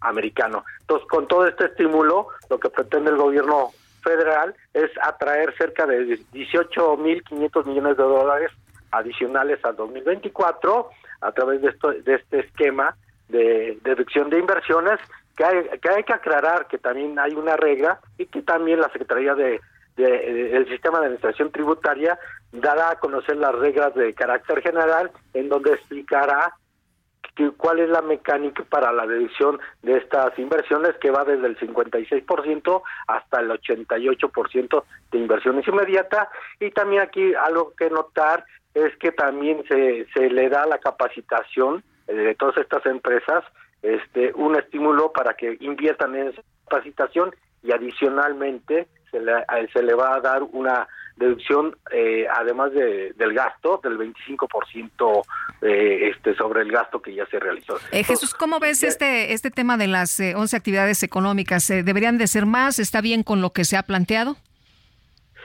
yo creo, bueno, es totalmente para el mercado, para todas esas empresas este, exportadoras, porque uno de los requisitos es que mínimo el 50% de tu facturación este, de exportación, o sea, lo que está estimulando es la inversión este, que se queda aquí en México, pero que el producto se venda al extranjero, ¿no? Entonces, este, la verdad, pues estamos hablando de empresas transnacionales que quieran poner aquí eh, su, su, este, su, su empresa para poder hacer en México su, su esquema de, de maquila para poder exportar todo esta este, este producto que realicen cada y bueno, este, por una parte, eh, pues estimula a la creación de empleos, o sea, por ahí va el gobierno, la creación de empleos y que estos empleos también sean renumerados, eh, viendo que también los últimos años que se ha aumentado el salario, pues ha sido mínimo el 20% y lo que se espera este año es también el, el aumento del 20% por el Tratado de Libre Comercio, que también hay una cláusula de que debe ser este los, los salarios iguales, ¿no? En cuestión de con los americanos y los canadienses, que sabemos que nos falta mucho, pero poco a poco, con estos incrementos del 20%, se, se está comprometiendo el gobierno federal a alcanzar esas metas. Jesús, no, no, no es injusto dar este a ver, me queda muy claro que si reduces los impuestos a la inversión productiva vas a tener más inversión, pero ¿no sería mejor entonces reducir estos impuestos, tener esta deducción acelerada para todos? ¿Por qué nada más para algunas empresas multinacionales que usualmente son las más ricas? Sí, sí, ahí yo creo que la reflexión también es esta, es esa, este, que tú acabas de decir, Sergio, en el sentido de que sea parejo para también un pequeño inversionista mexicano que quiere crecer, crecer su negocio con este tipo de estímulos fiscales al que favorece es no, pues a la, a la inversión extranjera, ¿no? A los grandes capitales y desafortunadamente la gente que que este mexicana que está emprendiendo, pues no tiene las condiciones igualitarias ante un empresario que tiene unas deducciones que una persona física, una persona moral o un emprendedor que va empezando no puede hacer. Bueno, pues ah, yo quiero agradecerte, Jesús Rodríguez, consultor fiscal, el haber conversado con nosotros esta mañana. Un gusto, hasta luego. Hasta luego, muy buenos días. Bueno, pues ah, ahí está ese tema. Es un tema eh, curioso porque finalmente el artículo 28 de la Constitución dice, eh, lo que dice el artículo 28 de la Constitución es que no solamente están prohibidas las condonaciones de impuestos, esta fue la parte que impulsó el propio presidente de la República, Andrés Manuel López Obrador, sino también se dice que pues que está prohibido en general dar un trato preferencial a las empresas. Eh, me parece que hacer, por ejemplo, prohibiciones para que algunas empresas tengan monopolios. Y estábamos hablando de la condecoración al general Cienfuegos. Efectivamente, y el presidente Andrés Manuel López Obrador en la mañanera se acaba de referir, bueno, le preguntó uno de los compañeros ahí eh, presentes de los reporteros y vamos a escuchar parte de lo que dijo. Ayer, eh, durante su visita a Veracruz, en el 200 aniversario del Colegio Militar, usted entregó una condecoración no solo al general actual de las Fuerzas Armadas, sino al general Cienfuegos y a uno anterior de ellos, quienes han estado involucrados precisamente en este tipo de, de hechos que se intentan esclarecer. Entonces pareciera que hay un mensaje encontrado en esta parte del Ejecutivo, ¿no? Por una parte el ejército no entrega la información y por otra parte se le condecora. Entonces, saber qué, qué está pasando ahí y si saber el mecanismo de, de, esclarecimiento histórico removió a sus investigadores para que ya no, se, ya no se va a poder investigar más sobre la guerra sucia hasta que se permite el acceso a esta información. Entonces, pues, pues ¿qué está pasando ahí, señor presidente? Pues este, yo creo que hay mucha eh, desinformación y hay mala fe.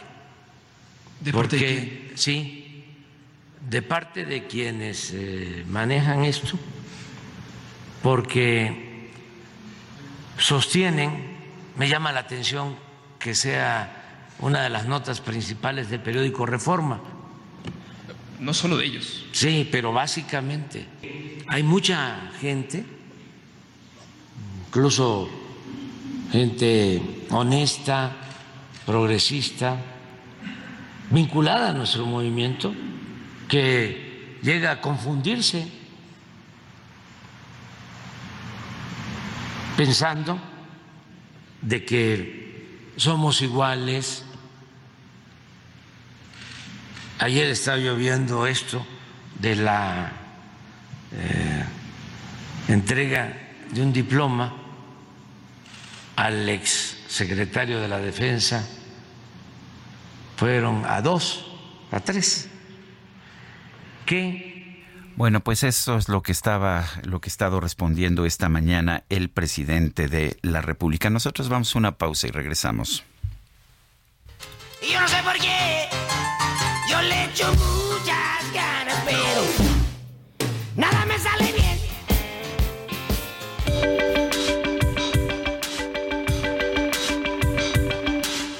Sarmiento y Lupita Juárez quieren conocer tu opinión, tus comentarios o simplemente envía un saludo para ser más cálida esta mañana. Envía tus mensajes al WhatsApp 55 20 10 96 47.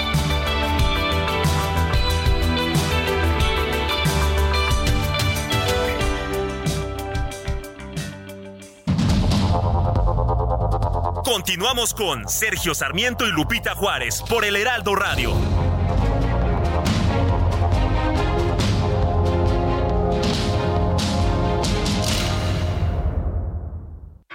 En ocasiones la vida nos pide ser atrevidos.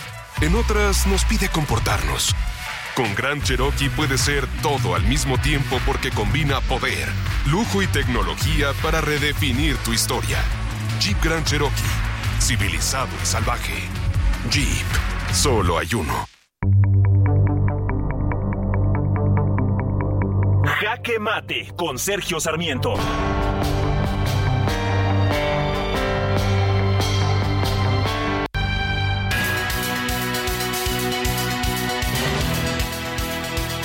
En realidad es habitual en las Fuerzas Armadas reconocer a quienes han cumplido con la responsabilidad de ser secretarios de la Defensa o de Marina.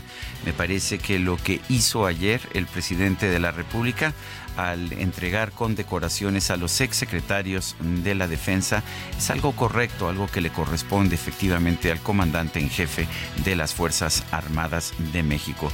En este punto yo sí estoy de acuerdo con la posición del presidente de la República de, señalar que pues es algo que se debe hacer.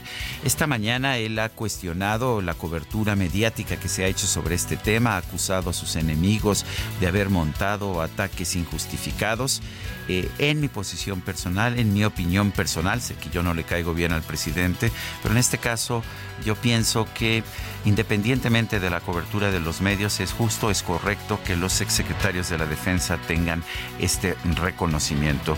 Me dirán ustedes o me dirán los intelectuales que el exsecretario de la Defensa, eh, Salvador Cienfuegos, eh, fue detenido por presuntos nexos con el narcotráfico, pero la verdad es que yo nunca vi una sola prueba que lo vinculara con el narcotráfico que no fueran las declaraciones siempre interesadas de testigos comprados, de testigos colaboradores que dicen a las autoridades lo que éstas quieren que les digan.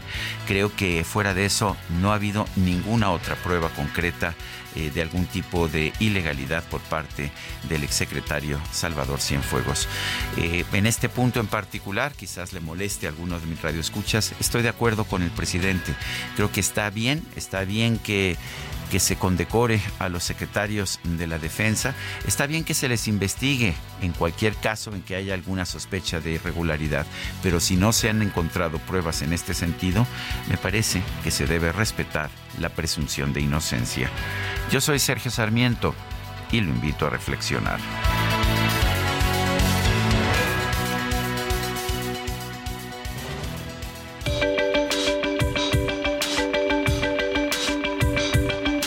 Sergio Sarmiento, tu opinión es importante. Escríbele a Twitter en arroba Sergio Sarmiento. No siempre se puede tener la razón. Tú me haces sentir como en un juego de béisbol. Me ponchas me haces batear de jonrón. Tú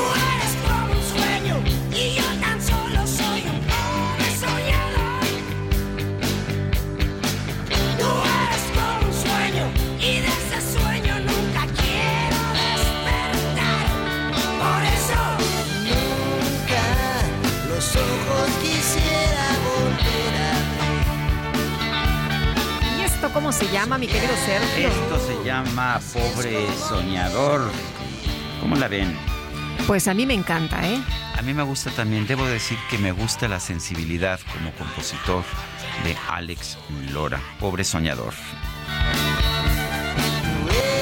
Vámonos a los mensajes. Un nuevo y maravilloso día, Sergio y Lupita. Y como siempre, gracias por mantenernos informados y hacernos un mejor día con sus comentarios. Saludos a todo el equipo. Su radio escucha JJ de la alcaldía Benito Juárez. Y dice otra persona, buenos días, lamento mucho y pido a Dios que regrese la paz en Medio Oriente, pero lo sucedido en Chiapas, con 60 secuestrados, refleja la amarga realidad de nuestro país. Vivimos una constante y verdadera guerra y este gobierno no hace nada. Y dice la Secretaría de Gobernación que estamos muy bien, qué vergüenza. Atentamente, Alfredo Bernal Avilés. Y Enrique nos dice, saludos a todos. La secretaria de Gobernación habla como maestra de primaria dirigiéndose a los niños del primer grado. No se da cuenta que los mexicanos ya somos adultos con uso de razón. Gracias, Enrique.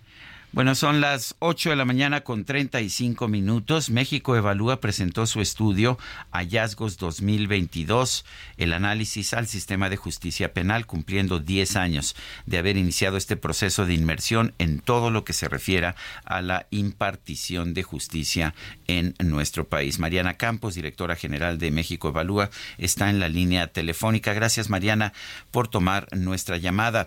Eh, cuéntanos qué han encontrado ustedes, qué hallazgos tienen de este sistema de justicia penal? Pues primero decirte, Sergio, que lamentablemente en un solo año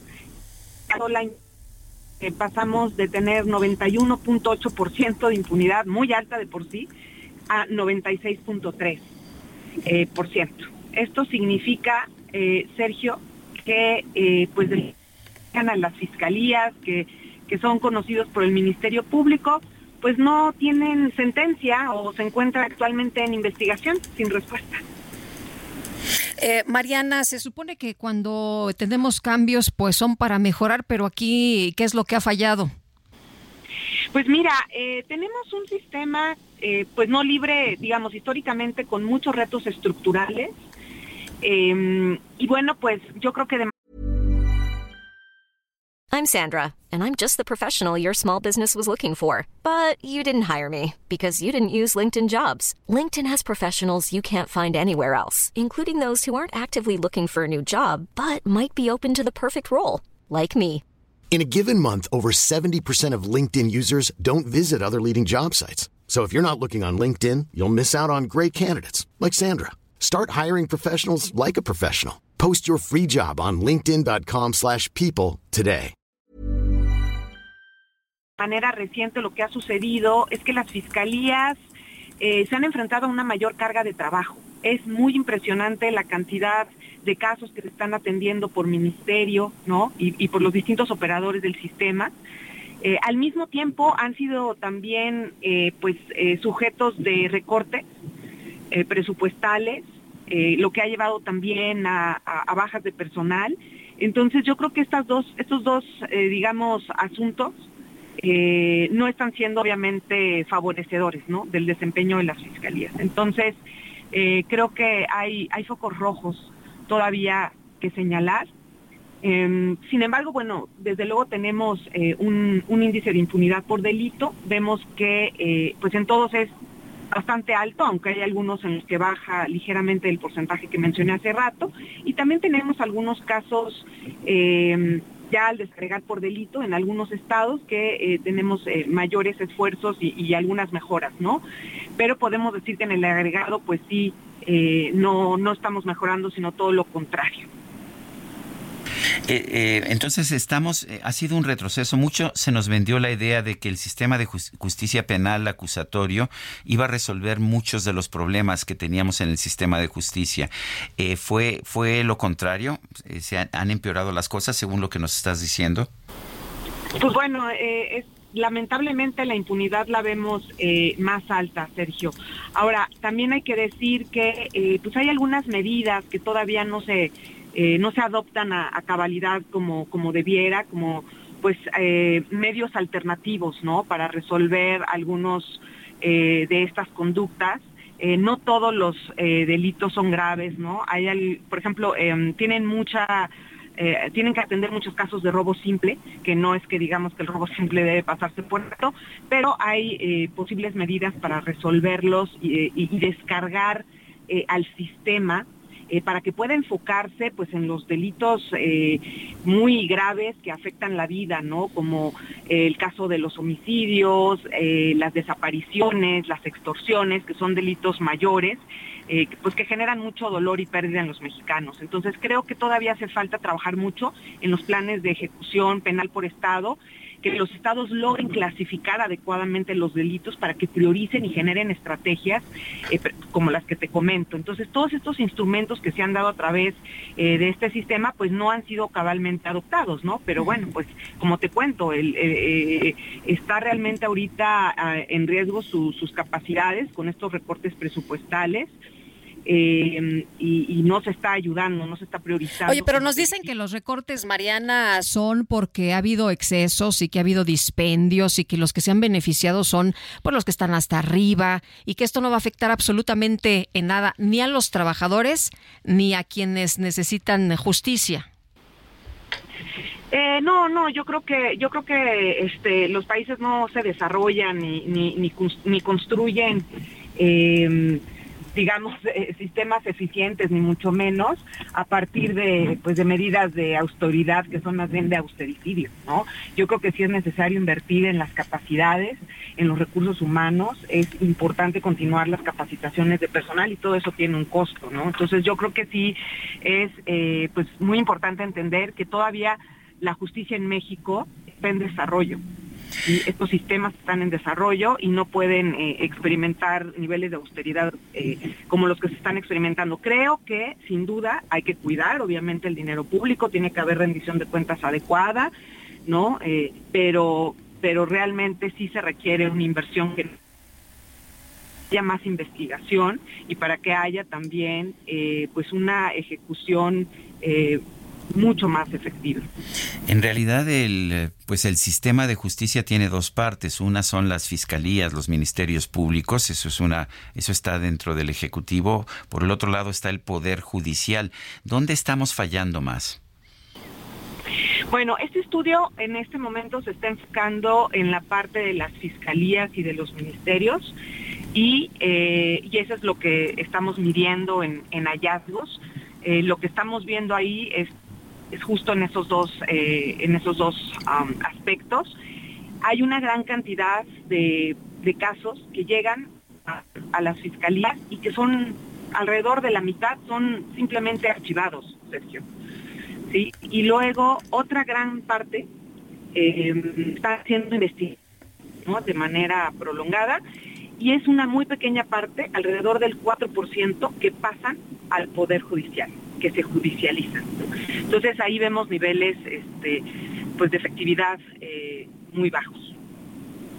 Bueno, pues yo quiero agradecerte, Mariana Campos, directora general de México Evalúa, por esta, por esta entrevista. Una pregunta, ¿el, estudio lo, lo tienen ustedes en su portal de internet? Sí, los invitamos a consultarlo en www.mexicoevalúa.org, a que nos sigan en las redes, en nuestra cuenta de la plataforma X, en arroba mexevalúa. Ahí tenemos una campaña con videos eh, muy interesantes sobre este tema y pues que estén pendientes de los siguientes eventos porque estaremos este, presentando el estudio a nivel local en distintos estados también de, la República y durante los siguientes meses sacando también eh, más evaluaciones desde el punto de vista cualitativo. Entonces pues los invitamos a que participen y nos sigan. Muy bien, Mariana Campos, muchas gracias. Hasta luego, buenos días. Hasta luego, muy buenos días. El gobierno de Chihuahua suspendió otra vez la distribución de libros de texto gratuito y Federico Guevara, pues nos tienes todos los detalles. Adelante, cuéntanos.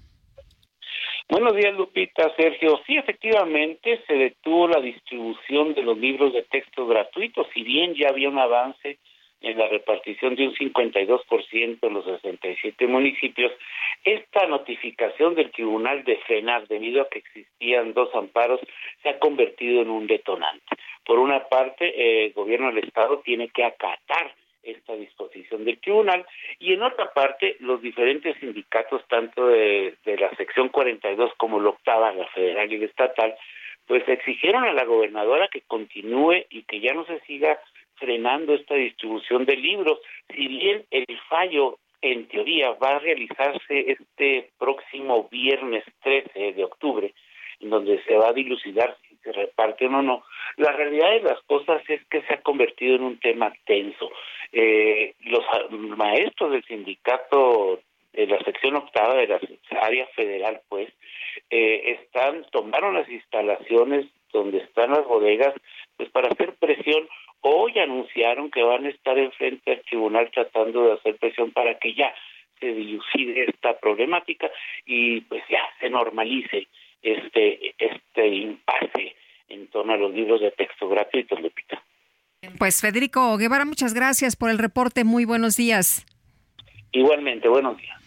Bueno, y para analizar este tema, tenemos en la línea telefónica al doctor Oscar Ibáñez, representante de la gobernadora de Chihuahua, María Eugenia Campos. Doctor Ibáñez, gracias por tomar la llamada. Cuéntenos eh, cuál es la situación, qué está pasando, porque estamos viendo un vaivén, ya no sabemos si se distribuyen libros, si no se distribuyen. Eh, ¿Qué está pasando? ¿Cuál es la situación jurídica con los libros de texto? Eh, buenos días, Sergio. Mira, el, ya se estaban distribuyendo, de hecho se distribuyeron hasta el martes el 52% del total de los libros. Eh, sin embargo, ese mismo martes en la tarde eh, fue notificado el gobierno del estado de dos amparos que ordenaban la suspensión de la entrega de los libros, uno promovido por la Clínica de Derechos Humanos y otro por la Asociación Estatal de Padres de Familia. Eh, el juez les concedió una suspensión temporal que se resolverá si, si queda como definitiva eh, mañana en una audiencia incidental. Entonces, por lo pronto, eh, por esa por esa razón, que es eh, pues una razón totalmente ajena al gobierno del Estado, es, es parte del litigio que, que terceras personas pusieron ante un juzgado eh, se le está ordenando al gobierno del estado que cese la distribución. Entonces, nosotros esperamos que en la audiencia de mañana pues se defina, eh, ya el, juez define exactamente qué es lo que procede, si, si se concede una suspensión definitiva o, o, qué, ¿no? no Realmente nosotros ahora sí que somos como, como eh, pues eh, terceros afectados en este proceso, ¿verdad? Porque el proceso que había iniciado la gobernadora pues ya se concluyó, fue desechado por la Suprema Corte y como declaró la gobernadora, bueno, pues se acata lo que establece el Estado de Derecho y, y se distribuyen los libros. Por eso te digo, se avanzó hasta el 52% de la distribución. Eh, doctor, eh, hay reportes de que algunas personas fueron a sacar libros de las bodegas. ¿Todavía hay muchos libros sin distribuir? Eh, bueno, aquí en el estado eh, ya estaban alrededor del 67% de los libros que ya había enviado la federación al estado. De esos el 52% ya se ya se entregó, faltaba alrededor de un 15% por entregar. Entonces, como estaban programadas en la logística de entrega, pues se van programando y cada escuela va a las bodegas y entonces se le van entregando los libros. Entonces estaban programadas entregas. Cuando se da la notificación, eh, el lunes en la mañana que se avisa que otra vez se suspende la suspensión, pues había eh, algunos maestros, por ejemplo, en Casas Grandes, que vienen de municipios cercanos a Casas Grandes, entonces ellos ya se habían trasladado y estaban ahí, y entonces por eso es que, eh, pues sí, dijeron, oye, no, pues ya estamos aquí, que se nos entreguen. Eh, fue en dos municipios donde se presentó esa situación, en, ahí en Casas Grandes y en Madera, donde los mismos maestros y padres de familia, en Madera fue distinto, ¿no? Porque ahí los maestros decían, no, no, no, pues que se nos tome como una acción de resistencia civil. Ya veníamos por los libros, ya están aquí en las bodegas, nosotros nos los llevamos, no los que corresponden. Eh, fueron ese par de incidentes que se presentaron ayer, ayer por la mañana, pero fuera de eso, bueno, pues eh, tanto la secretaria de, Educación pues está combinando a, los maestros, al, a los padres de familia, pues que hay que respetar el, lo que establece la ley y en eso estamos ahorita. Bueno, pues eh, doctor Oscar Ibáñez, representante de la gobernadora de Chihuahua, María Eugenia Campos, gracias por conversar con nosotros esta mañana. Sergio Lupita, muchas gracias, buenos días. Gracias, doctor, igualmente, buenos días. Bueno, son las 8, 8 de la mañana con 48 minutos. Bueno, en la presentación del informe de la Comisión para el Acceso a la Verdad de las violaciones graves cometidas de 1965 a 1990, el subsecretario de Derechos Humanos Alejandro Encinas reveló que desaparecidos y detenidos durante la Guerra Sucia fueron llevados y sepultados en el Panteón de Dolores. Y París Salazar nos tienes toda la información. Adelante. Buenos días, Lupita, Sergio, amigas, amigos de Leal de México. El subsecretario de Derechos Humanos, Alejandro Encinas, reveló que se cuenta con información para determinar que algunos desaparecidos y detenidos durante la llamada Guerra Sucia fueron llevados y sepultados en el Panteón Dolores de la Ciudad de México. En la presentación de este informe, Alejandro Encinas expuso que entre los desaparecidos y detenidos se encuentran integrantes de la Liga Comunista 23 de septiembre. Escuchemos al subsecretario Alejandro Encinas. Este análisis que ha hecho la Comisión Nacional de Búsqueda, por ejemplo, en el Panteón de Dolores, donde se ha identificado con toda claridad cómo personas detenidas y desaparecidas en los años de la Guerra Sucia fueron llevados a la fosa común del Panteón de Dolores. En la gráfica que se presentó Yankelevich, hay registros de integrantes de la Liga 23 de septiembre que fueron registrados en el, en el, libro de registros del Panteón que fueron inhumados en la fosa común que hay que esclarecer. Cinas reconoció que ha tenido dificultad para acceder a archivos militares, principalmente del Estado Mayor Presidencial. También en la presentación de este informe, David Fernández Dávalos, integrante del Mecanismo de Esclarecimiento Histórico, señaló que se pasó de una colaboración pasiva de las Fuerzas Armadas a una política de obstrucción de la investigación. Señaló que personal militar incurre en prácticas de ocultamiento de información, como alteración, mutilación o inutilización total o parcial de expedientes, y consideró que la Sedena está desobedeciendo la instrucción presidencial de dar acceso a la información. Escuchemos a David Fernández Dávalos. Las dificultades impuestas por la Sedena, hay que decir, transgreden las normas internacionales sobre el derecho a la verdad y a la memoria, e incumplen el decreto presidencial por el que se crea nuestra comisión. también incumplen las obligaciones que establece la Ley General de Archivos, la Ley General de Transparencia y Acceso a la Información Pública, la Ley General de Víctimas, etcétera. Nuestro mecanismo considera que con este ocultamiento de la información, la Sedena contribuye a perpetuar o hacer continuar este ciclo de impunidad, opacidad e injusticia respecto a las graves violaciones de los derechos humanos del periodo que nos ocupa. David Fernández Dávalos reveló que el grupo de investigadores se retiró de las instalaciones militares en protesta por este ocultamiento de la información. Lupita, de información. Muy bien, gracias, París. Un placer, buenos días. Buenos días.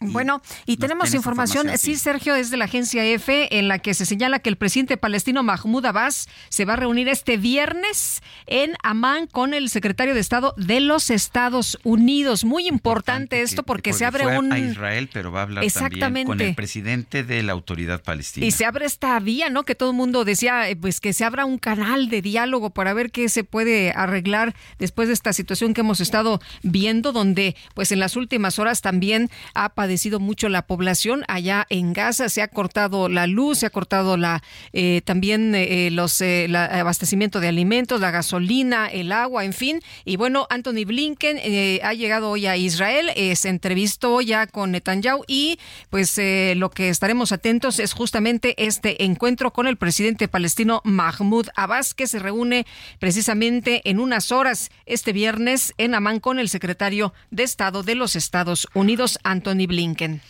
8 con 52, vamos a las calles de la Ciudad de México nuevamente. Javier Ruiz, ¿qué nos tienes? Hola Sergio Lupita, ¿qué tal? Excelente mañana. Tenemos eh, pues un plantón a las afueras de la Secretaría de Gobernación. Son integrantes del Sindicato Mexicano de Electricistas, quienes pues desde el día de ayer se quedaron a pernoctar a las afueras sobre la avenida Bucareli. No son muchos, son cerca de 50 personas, sin embargo colocaron pues ya carpas y prácticamente están obstruyendo toda la circulación verdaderos problemas viales son los que tenemos sobre Bucareli, al menos de reforma, y para llegar al entronque con la calle de Atenas. En este punto todos los vehículos son desviados hacia Valderas. Hay que evitar este punto, de preferencia utilizar la calle de, Versalles como alternativa para quien desea llegar hacia la avenida Chapultepec o también la avenida de los Insurgentes, una buena opción, aunque es un poco más distante. De momento, Sergio Lupita, el reporte que tenemos. Muy bien, Javier Ruiz, muchas gracias. Estamos atentos, buenos días.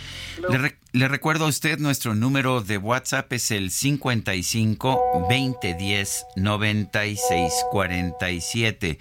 55 2010 96 47. En Twitter o X, como se le llama ahora. Nuestra cuenta es arroba Sergio y Lupita. Le recomiendo también la cuenta del Heraldo Media Group, arroba Heraldo de México.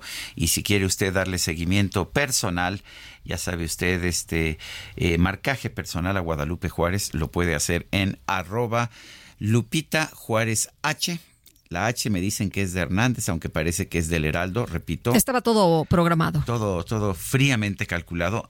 es arroba Lupita Juárez H. La mía personal es arroba Sergio Sarmiento. Regresamos en un momento más.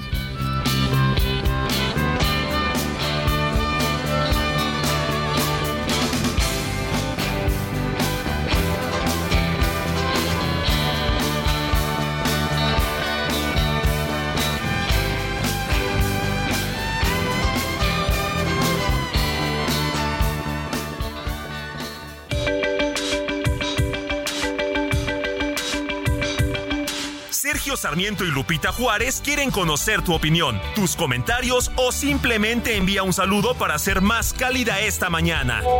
Envía tus mensajes al WhatsApp 55 20 10 96 47.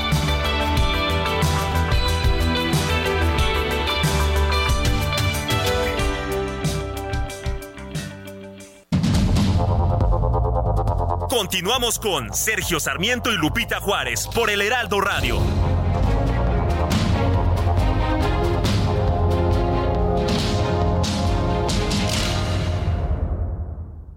La comida chatarra y las bebidas azucaradas no deben volver a las escuelas. Ahí niñas y niños consumían tal exceso de calorías que aumentaba su riesgo de sobrepeso y obesidad. Además, el consumo de estos productos provoca procesos inflamatorios, los cuales debilitan el sistema inmune frente a virus y bacterias.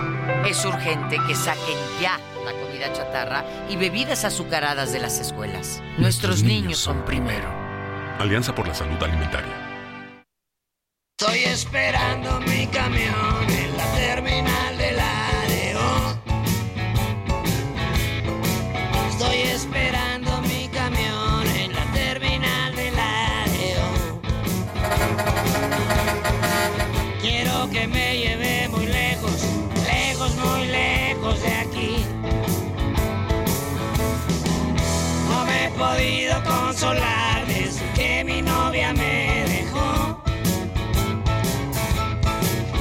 No me he podido consolar desde que mi novia me dejó. No.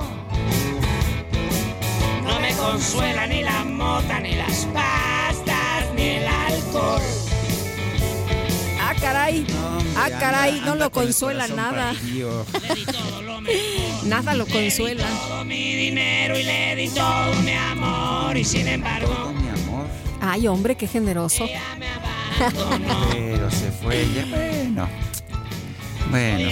Pues si ya no te quieren, pues ya no. Pues ni modo, ¿no? Ni Si- modo. Si, no es de tu propiedad. Pues sí. Si no te quieren, pues. Oye, pero se me goodbye. antojó echar un viajecito en un ADO. Ay, me gusta. Vámonos, vámonos. De las cosas eh, que, que yo he experimentado en los últimos tiempos es que los autobuses en, cada vez te hacen más, menos, te dejan menos espacio en los aviones, cada vez vas más apretado y más incómodo en los aviones. Y ahora en ¿En el camión qué tal? En, el. en- de distintas ¿Vas a marcas, todo no dar? hablo de ninguna marca, la verdad es que vas más cómodo. Digo, te puedes tardar más, digo, si te vas de aquí a Cancún te tardas bastante, Uh, pero, uh, uh. Pero El este, otro día mi mamá se fue en el camión y a Zacatecas 12 horas. 12 horas, Sí. Eso sí es mucho, ¿no? Pues ya sabes, entre que la carretera la están arreglando, entre que no sé qué pasó, este. No, eso sí es una. No, no, no. este, iba a decir una mentada de progenitora, pero. Oye, pero, pero bien, este, la gente dice que va muy a gusto ahí acostaditos viendo las pelis, entonces que, que no está tan pesado. Pero bueno, bueno, esto es del Alex Lora y lo estamos disfrutando. Me gusta Alex Lora, me gusta. ADO se llama esta y no, no es comercial. Pero si quieren ya saben, oye, pero si quieren ya saben, ¿eh? Yo aquí esperando. No, se co- comunican por favor aquí con Juan Carlos Celayeta. este, y aquí con mucho gusto. Aquí este, los esperamos. Bueno, tenemos mensajes de nuestro público. Pues yo no sé si se llama así, pero así lo voy a leer. Eh, saludos Sergio Lupita, los saludo desde el sur de la Ciudad de México. Todos los días los escucho. Abar- Abarrotes Diana, pues a nuestros cuates de Abarrotes Diana. Dice Sinesio, Hernández. Sinesio Hernández. Pues muy bien, allá nuestros cuates que nos escuchan en Navarrotes Diana, muchos abrazos, dice otra persona. Los felicito, soy mexicano y les escucho desde República Dominicana. La carta de antecedentes penales aún la piden en varios países para visa de trabajo. Esta reforma elimina este trámite. Saludos Edgardo Acosta. No, nada más lo elimina para lo, para México, pero no para las legislaciones de otros países. Y nos dice, buenos días, Sergio Lupita, excelente programa. Luisa María Alcalde es otra fanática de Obrador y eso no le permite opinar con objetividad y sí con soberbia y terquedad. Saludos desde su amigo, dice Jorge de la Bastida. Al presidente le gusta que todo mundo opine eh, como él Como él piensa, quiere. como él quiere, porque Este- si eh, opinas un poquillo distinto, Después pues ya nos no le gusta. a lo de Sí, Julio sí. Hernández Sí. Astillero, por- porque ese va a ser, ese va a ser el chisme de, de todo este día, por lo menos en redes sociales. Pero mira, ves esa muchacha que está ahí en la terminal de la DO. De larga cabellera, esa muchacha bonita de larga cabellera. Esa, esa mera es, se llama Mónica Reyes, la conozco y luego tiene así información muy interesante. Mónica Reyes, ¿cómo Hola, estás? aquí en la terminal precisamente escuchando a Sergio y Lupita. Muy buenos días.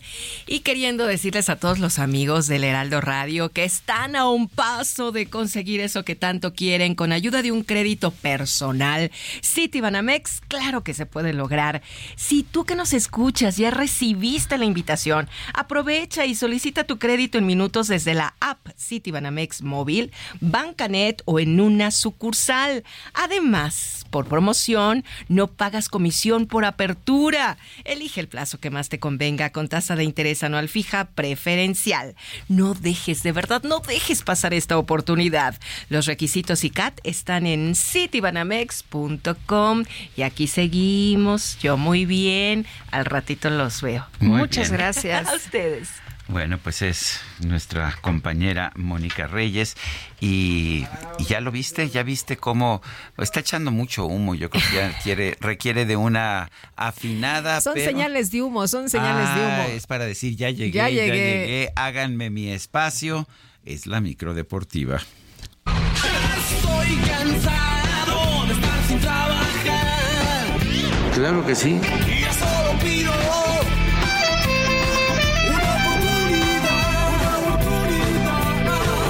Micro deportiva.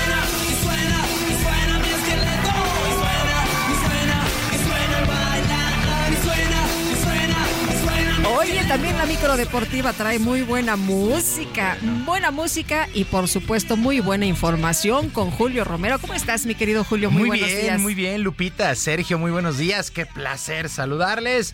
Eso que suena no es el cigüeñal, no es el mofle, es el esqueleto. No son las llantas, es el, esqueleto, exactamente.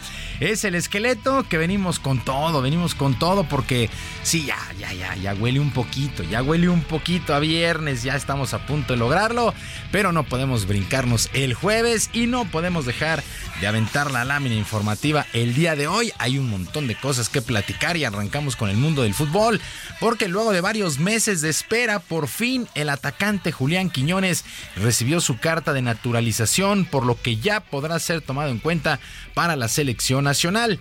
El actual jugador de las Águilas del América se unirá en el ataque tricolor a Santiago Jiménez, a Henry Martín, a Santiago Jiménez, entre otros así las cosas con eh, Julián Quiñones, que ha recibido ya su carta de naturalización. Eh, lo esperaban en semanas anteriores, pero por ahí dicen que se equivocó en el examen y todo, pero bueno, ya está listo para ser convocado.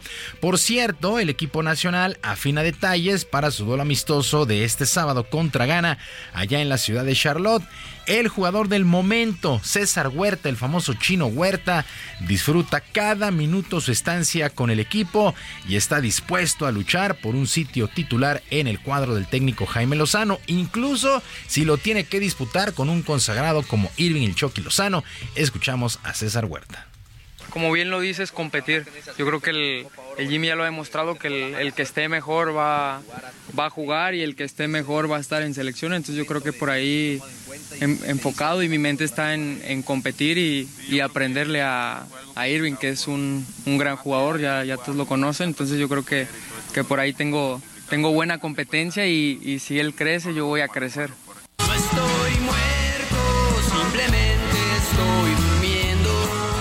El famoso Chino Huerta, que sí está teniendo un temporadón con los Pumas. En lo que corresponde al balompié local, el día de hoy, justamente las Águilas del América cumplen 107 años de vida y lo celebran con el anuncio de la construcción de las propias instalaciones del equipo femenil dentro de Cuapa. Emilio Azcárraga, dueño de este equipo, fue el encargado de colocar la primera piedra y recordó a todos y a todas las integrantes de qué va la historia de este club de, del Club América y que le hemos puesto ahí arriba no es, no es ganar juegos o ganar clásicos eh, o tener el primer lugar, eh, es un instrumento y es importante para llegar al fin último que en este club desde la, creo que es el único club en la primera división que arranca pensando que la única meta es el campeonato.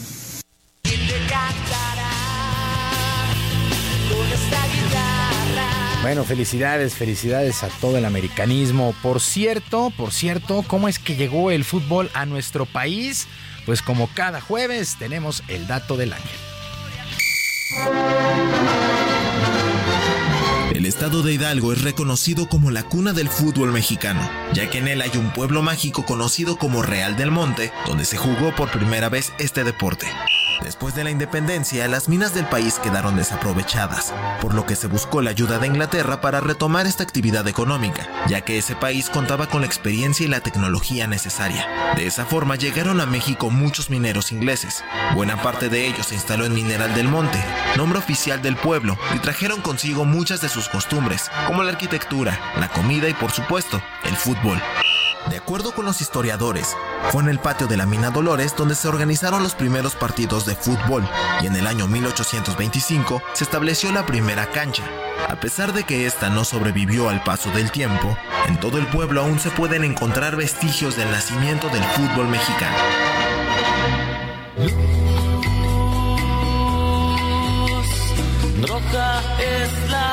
Y este y otros datos en 11 metros MX, 11 metros MX, todo en letra y en todas las redes sociales, el dato del ángel. Bueno, también el día de hoy arranca la fecha 3 en las eliminatorias, las larguísimas eliminatorias sudamericanas rumbo al Mundial del 2026. Los duelos el día de hoy, Colombia contra Uruguay, Bolivia estará enfrentando a Ecuador, Argentina se mide a Paraguay sin Lionel Messi, que está lesionado, hay que recordar que Messi está lesionado. Contra Paraguay, Chile, Perú, Brasil estará enfrentando a Venezuela. Brasil y Argentina son líderes con 6 puntos, Colombia está en el tercer sitio con 4 unidades. En otras cosas, 100 victorias, 100 victorias en temporada regular no fueron suficientes y los Dodgers de Los Ángeles han sido eliminados por los Diamondbacks de Arizona por barrida de tres juegos en las series divisionales en los playoffs del béisbol de las grandes ligas. Arizona se impuso cuatro carreras por dos con cuatro cuadrangulares en la tercera entrada sobre los lanzamientos de Lanes Lynn. En el otro duelo de la Liga Nacional, el equipo de Filadelfia tomó ventaja de 2 a 1, paleó 10 carreras a 2 a los Bravos de Atlanta. Filadelfia 2 a 1 sobre Atlanta. En la Liga Americana, los eh, Houston, el equipo de Houston venció 3 por 2 a Minnesota y están en la serie de campeonato. Han finiquitado la serie 3 juegos a 1. Por cierto, el triunfo de este duelo para los Astros de Houston se lo llevó el mazatleco José Urquidi con labor de 5 entradas y 2 tercios. Le pegaron 3 hits, pero dos de ellos fueron cuadrangulares. Ponchó a 6 enemigos y solamente regaló una base por bolas. De tal manera, la serie de campeonato Astros de Houston estará enfrentando a los Rangers de Texas ya en serie que es a ganar cuatro de posibles siete duelos. Así es que continúa de lleno. Qué cosa esta de los Dodgers de Los Ángeles con un equipo de los más caros de toda la liga. Y también quedan fuera, los Orioles de Baltimore quedaron fuera. En fin, la verdad es Por que. llegaron, ¿no? Que los Yankees. es que es, bueno, sí, los Yankees también quedaron muy, muy lejos. Pero estos Dodgers, yo pienso que él era de Dave Roberts como manager ya, terminó. Ya terminó. Sí, la verdad es Tenían que. todo para, para llegar quizás a la Serie Mundial. ¿eh? Han ganado un solo título con, con Dave Roberts, que es un pero apasionado de la famosa sabermetría. No se sale, pero ni un centímetro de esta forma de dirigir. Y pues eso le ha costado mucho a los Dodgers en las últimas temporadas. Eh, también, bueno, de luego de varios días de angustia, la selección mexicana de gimnasia rítmica ya está en nuestro país. Luego de estar entrenando en Israel en medio del conflicto que se vive en la zona y de a los Juegos Panamericanos. Adirem Tejeda, Dalia Alcocer, Kimberly Salazar, Sofía Flores y Julia Gutiérrez aterrizaron junto con 137 conacionales que también fueron sacados de la zona. Por lo pronto, Blajaida Aguilar, entrenadora de esta selección, quiere canalizar esta experiencia con buenos resultados deportivos. Claro, yo creo que en la vida, ¿no? Nunca te esperarías que nos pasara algo así te diría lamentablemente, pero bueno, las cosas pasan por algo, yo tengo esa filosofía de vida, ellas también, vamos a aprender, tenemos anécdotas que contar, ahora veníamos hablando y me decían ellas que bueno, sobrevivimos a una guerra, pues sí, sobrevivimos a una guerra, va a ser una anécdota más que como equipo vamos a poder contar, simplemente es valorar las cosas y valorar la vida, también eso te enseña mucho. No tengo tiempo de cambiar mi vida. Bueno, pues qué extraordinarias noticias. Eh, la verdad es que se llevaron un susto enorme, enorme todas estas integrantes de la selección mexicana de gimnasia rítmica. Y el día de hoy arranca la semana 6 en el fútbol americano de la NFL. El equipo de los Broncos de Denver estará enfrentando a los jefes de Kansas City. Dos realidades totalmente distintas. Denver llega con un ganado y cuatro derrotas, mientras que los jefes tienen cuatro triunfos por una sola derrota, que fue en la semana 1, por cierto, contra los Leones de Detroit. El último enfrentamiento entre ambos fue triunfo para Kansas City, apurado, pero triunfo 27 a 24 sobre los Broncos. Este duelo se disputó el primero de enero de este año. Sergio Lupita, amigos del auditorio, la primera parte de la micro deportiva. Porque tenemos una entrevista eh, tenemos en la línea telefónica Fernando Tamayo, él es director del Abierto de Tampico. Y bueno, pues, uh, ¿qué, qué, les puedo decir? Este es un, un torneo, un torneo muy importante ya en Tampico, un torneo de la WTA. Fernando Tamayo, gracias por estar con nosotros. Cuéntanos de este, de este Abierto de Tampico. Sergio, buenos días, ¿cómo estás? Muchas gracias por tu tiempo. Al contrario. Encantado de estar en tu espacio. Sí, adelante, cuéntanos del torneo. Eh, ¿Por qué es importante este torneo abierto de Tampico? Te platico que es un torneo de la serie de la WTA, donde vienen las mejores jugadoras del mundo.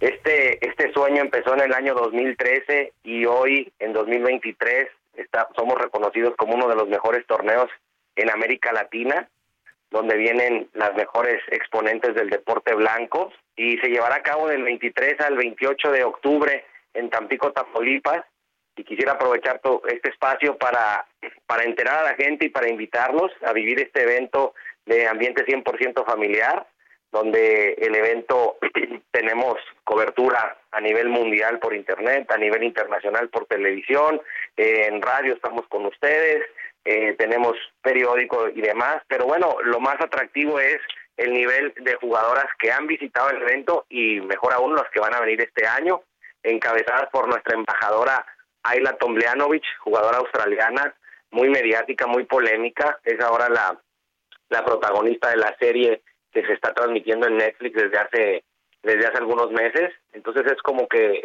es nuestra embajadora este año junto con otras deportistas de, de muchas partes del mundo, entre ellas mexicanas, siempre el talento mexicano es es importante mencionarlo, Renata Zarazúa estará por aquí, Renata Contreras estará por aquí, Ana Sofía Sánchez, que tuvo una gran participación hace, hace unas semanas en el, en el torneo en Guadalajara, en el Master 1000.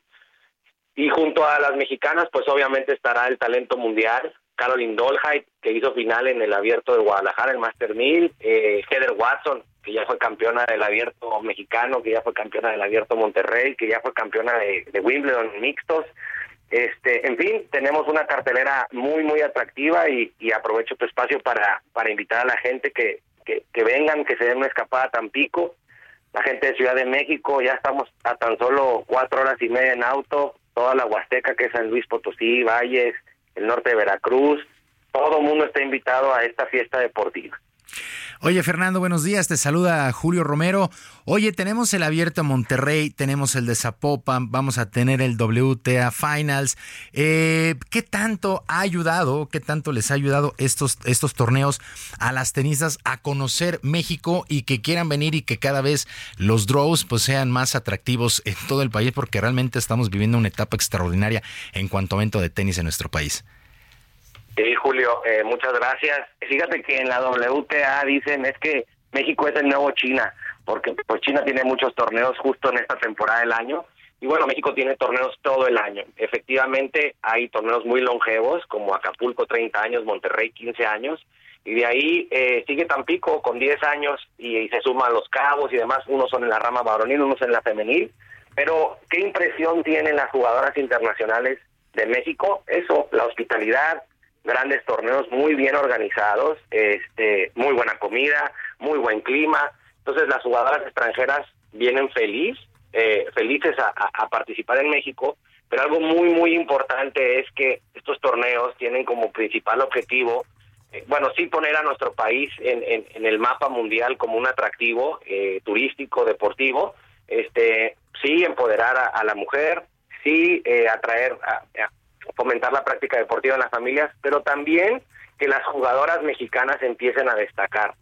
Eh, si nosotros queremos volver a ver top 100, en el top 50 del ranking mundial, tanto en la rama varonil como en la rama femenil, se tiene que empezar desde abajo, ¿no? Entonces, jugadoras como Marcela Zacarías, como Renata Zarazúa, como Ana Sofía Sánchez, como Fernanda Contreras, que llevan 10, 12 años eh, eh, en el profesionalismo, son de estos torneos como se apalancan y es por eso que después las vemos en Roland Garros, en Wimbledon, en Australia, porque todos estos torneos eh, las ayudan a ganar puntos, las ayudan a ganar confianza, las ayudan a ponerse al tú por tú con las jugadoras de máximo nivel del mundo y por eso después las vemos en, en esos torneos que ya mencioné. Oye, platícanos un poquito de, de la bolsa, cómo va a estar la cosa de los premios, los puntos, etcétera. Sí, pues el Abierto de Tenis de Tampico es un torneo que pertenece a la serie de 125 mil de la WTA.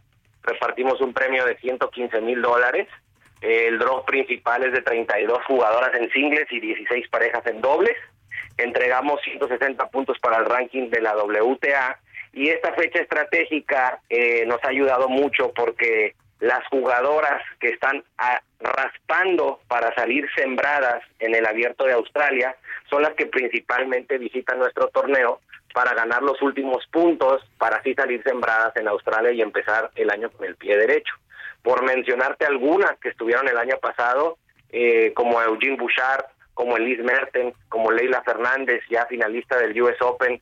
Eh, en fin, vinieron jugadoras de talla internacional a pelear esos puntos que, que te digo. Y este año, pues discúlpame por ser repetitivo, pero vendrá Caroline Dolhaj, eh, Peyton Stearns, vendrá Ayla Tomljanovic, Heather Watson, entre otras.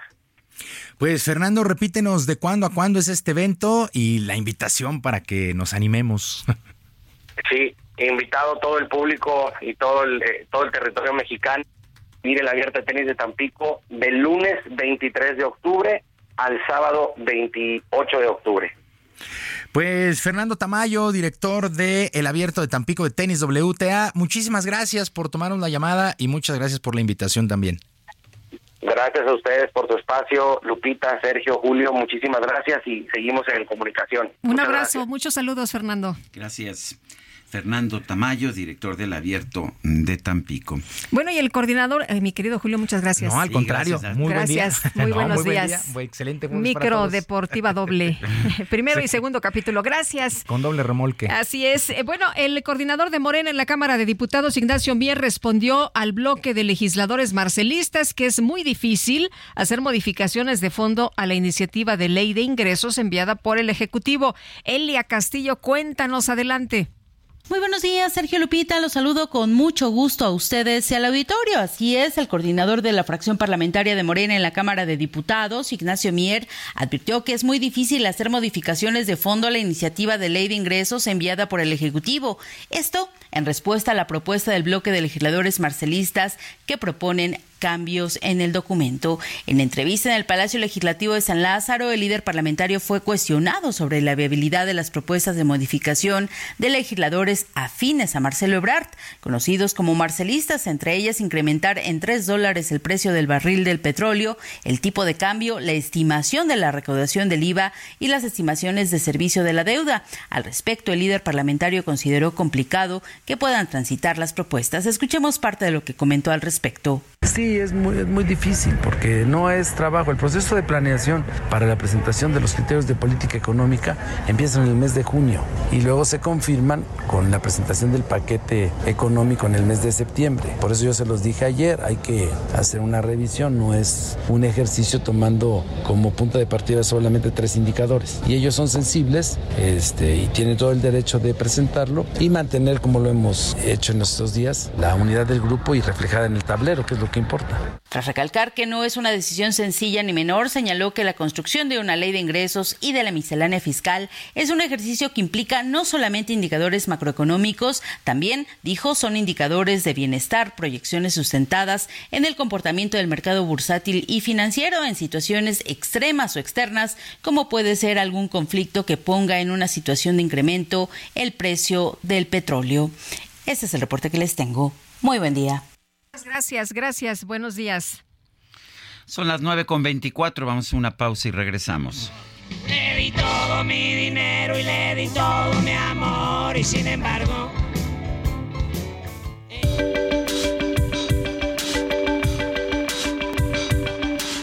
Sergio Sarmiento y Lupita Juárez quieren conocer tu opinión, tus comentarios o simplemente envía un saludo para ser más cálida esta mañana. Envía tus mensajes al WhatsApp 55 20 10 96 47.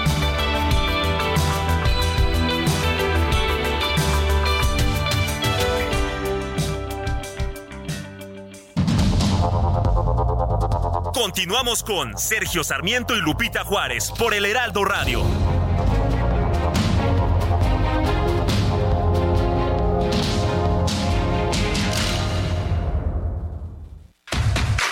Tampico del 23 al 28 de octubre. Disfruta del mejor tenis del mundo en Tampico. Boletos desde 150 pesos. Más de 15 restaurantes, firmas de autógrafos, juegos infantiles y mucho más. Garra, pasión y entrega. Ven y disfruta con nosotros. Boletos en www.showbizticket.com.mx. Síguenos en redes sociales.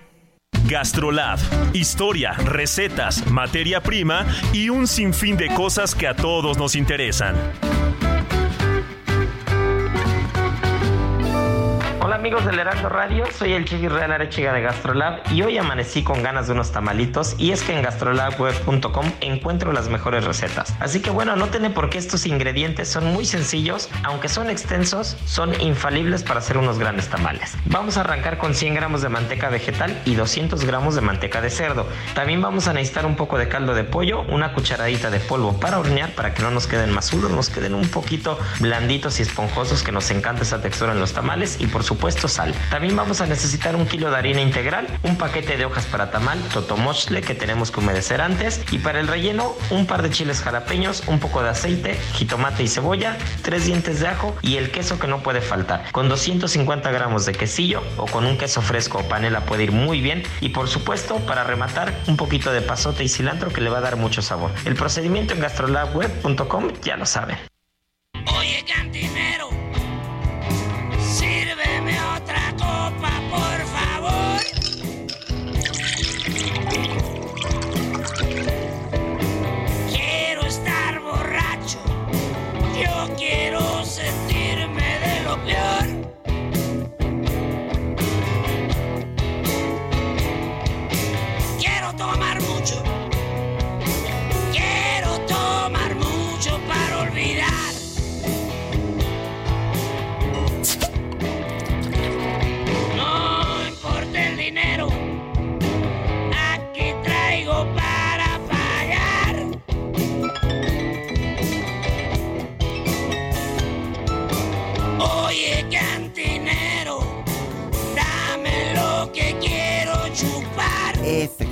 Efectivamente es Un blusecito, ¿verdad? que, pues ah, un blues muy mexicano. Oye, cantinero. Estamos escuchando a Alex Lora. Mañana se cumple el aniversario 55 de que empezó el grupo original en el que él participó, Three Souls in My Mind, el cual pues tarde o temprano se convirtió en el Tri.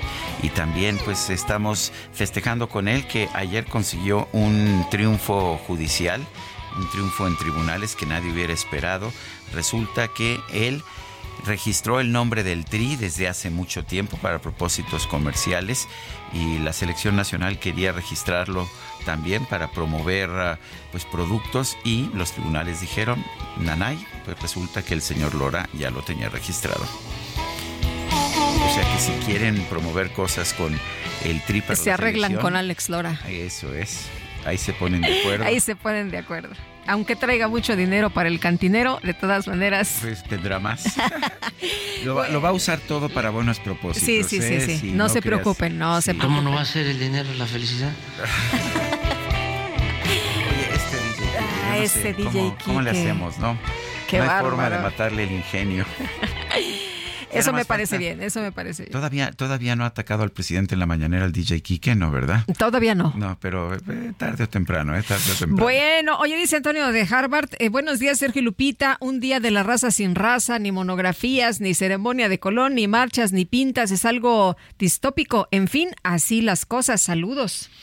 Y dice otra persona, buen día, zapatero a tus zapatos, las Fuerzas Armadas a lo suyo y para lo que fueron creadas, pero malo tiene otros datos, se refiere al presidente López Obrador, y aprovechándose que tiene en sus manos a la neomafia del poder, viola constantemente la Constitución, perdón esta tosecita, impunemente primero viola la ley y después la adecua para quedar impune. Ojalá que los votantes nos demos cuenta de esto y razonemos nuestro sufragio para no continuar con este gobierno trans de cuarta. Muera el mal gobierno. Gracias.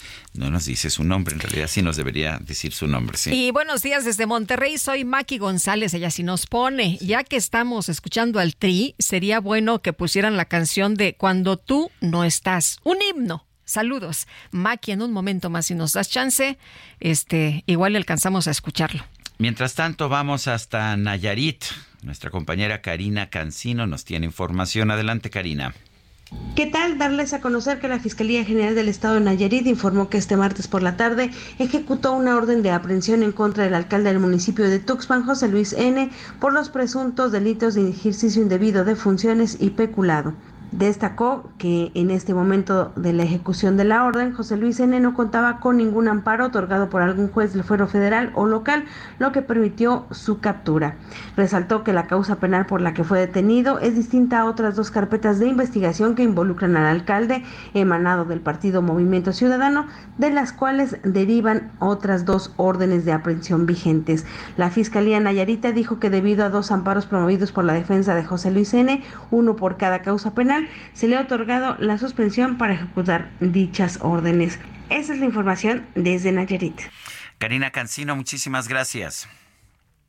Bueno, y fíjate, Sergio, que el presidente Andrés Manuel López Obrador se refirió a dos periodistas esta mañana, Julio Hernández Astillero y a Carmen Aristegui. Dijo, son progre, buena ondita e hipócritas. Esto fue lo que dijo por las eh, pues este, estas críticas que, hicieron al reconocimiento Salvador Cienfuegos, eh, criticó que los periodistas Julio Hernández y Carmen Aristegui se hayan lanzado en su contra por el reconocimiento entregado a Salvador Cienfuegos, sin mencionar que se trataba de la entrega de un diploma a ex titulares de la Sedena y que a su vez fueron exdirectores del heroico Colegio Militar en Perote, Veracruz. Bueno, pues López Obrador refirió que tanto Julio Hernández como Carmen Aristegui son comunicadores progre, buena ondita, y aseguró que nunca, nunca han sido aliados de Morena. Ah, ¿no? Qué curioso. Bueno, yo recuerdo cómo hablaba bien el presidente López Obrador de Carmen Aristegui. Eh, bueno, tanto es así que nosotros salimos de alguna empresa porque pues pensaron que éramos demasiado críticos y pensaron que Carmen, a quien le tengo todo el respeto del mundo, pues iba a ser más amable con el presidente y pues no fue así, ¿verdad? Pues finalmente pues qué bueno, ¿no? fuimos todos, todos periodistas como tenemos que hacer, como tenemos que ser y pues me parece bien. Oye, ya respondió Julio Astillero. Sí, respondió, y lo, por aquí lo tenía, ya se me, ya se me perdió, caray. porque tú me lo dijiste hace sí, un. Sí, te lo dije hace un rato y, ya tenía aquí lista la, la, respuesta. Bueno, ahorita la, ahorita la encuentro, mi querido pues, Sergio. este... Ah, creo que aquí está. A ver, dice, preferiría ser un progre buena ondita que un pseudoprogre mala ondita o un robalo con poder que navegue entre dos aguas, la del militarismo inocultable y el discurso de autoexculpación. Presidente López Obrador, Ayotzinapa y las acusaciones en Estados Unidos son algunos de los temas respecto al general Cienfuegos, titular de Sedena, con el demócrata licenciado Peña Nieto. Eso es lo relevante, no la retórica de ocasión. Pues bueno, ahí está la respuesta de Julio Hernández, astillero, ya utiliza de hecho Julio Astillero, adoptó el nombre de su columna como su apellido y puede uno estar de acuerdo o en desacuerdo con las ideas, pero me parece que la descalificación que a veces hace el presidente es absolutamente gratuita. Puede decir, a ver, estoy en desacuerdo. Pues sí, sin, y estas son las razones por las cuales eh, yo le di este diploma o esta condecoración a Salvador Cienfuegos. Sin eh, descalificar a la gente, ¿no? Por supuesto. A ver, yo acabo de decir que en este punto yo sí estoy de acuerdo con el presidente de la República. O sea, creo que no hay ninguna prueba en contra del general Cienfuegos y me parece justo que se le reconozca por la trayectoria que tuvo, entre otras cosas, dentro del colegio del colegio militar. Eh, pero pues eso no significa ni que tenga que descalificar ni que tenga que insultar a quien no piensa como yo. Yo creo que ya somos seres humanos maduros que podemos tomar nuestras propias decisiones. Pero en fin, vamos con otras cosas. Me da mucho gusto pues darle la bienvenida a este programa a Sergio Uceta. Eh, Sergio Uceta, eh, pues un periodista también a, a quien le tengo mucho respeto de hace mucho tiempo. Él es vocero de Casa de Sal que es una organización no gubernamental que trabaja en México en el campo de la atención y la prevención del VIH-Sida. Sergio Uceta, gracias por tomar nuestra llamada. Cuéntanos de esta casa de sal. Eh, Sergio, Lupita, ¿cómo están? Muy Hola, ¿qué tal? Qué gusto. Igualmente, Lupita. Bueno, antes que nada, muchas gracias por este espacio y sí, este, platicarles eh, de la Casa de la Sal. La Casa de la Sal, pues es un, un lugar, bueno, eh, primero quisiera como poner en contexto el tema del VIH, ¿no? Del VIH y también del SIDA, porque pareciera que es como una pandemia olvidada. O sea, vino el COVID, todo el mundo pues estuvimos pendientes de, del COVID, tratar de no contagiarnos, y quedó así como, digamos, escondida esta pandemia que es la del VIH, y todos sabemos que el VIH pues es el virus de inmunodeficiencia humana, y que es la etapa inicial de una infección, estamos hablando de una infección, no de una enfermedad, mientras que el SIDA significa el síndrome de inmunodeficiencia adquirida, el SIDA es la fase, digamos, avanzada de la infección por el VIH, ¿no?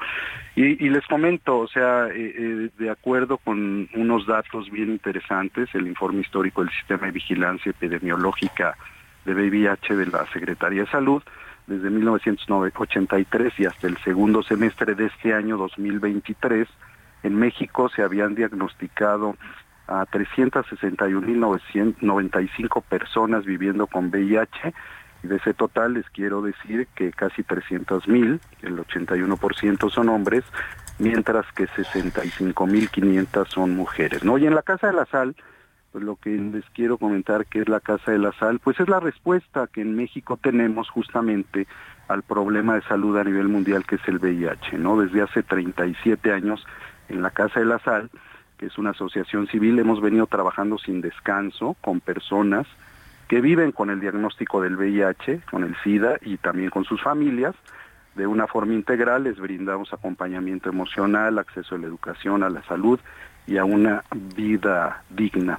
Y es un espacio seguro, Sergio Lupita, y confiable que busca hacer eco al dolor callado de las personas que viven y conviven con el virus desde un enfoque humano. O sea, no hay distinción alguna por motivos de raza, color, sexo, edad, idioma, religión, etcétera, ¿no? O sea, si alguien eh, te está escuchando en este momento, si alguien necesitara de, de apoyo, si alguien necesitara información, eh, orientación, ¿puede ir con ustedes a casa de, de, la sal y ahí recibe todo esto?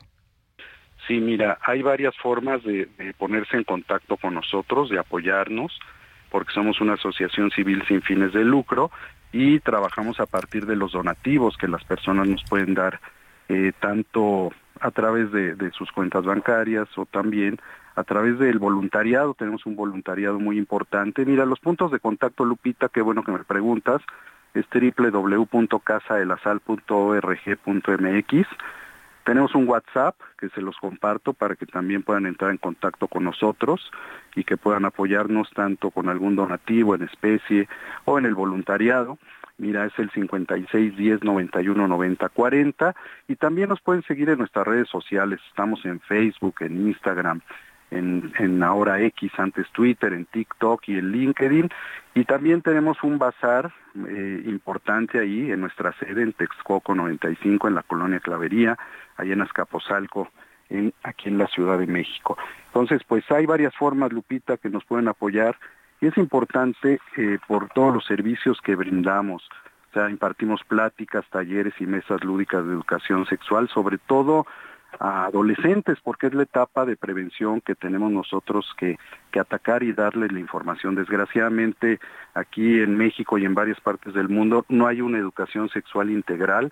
Fíjate, en pleno siglo eh, 21, pues todavía hay tabúes, hay mitos, y entonces es básico trabajar con los jóvenes, como también trabajamos con las mujeres embarazadas y con las familias, y damos, te digo, pues una, una visión y un apoyo integral y un acompañamiento fundamental.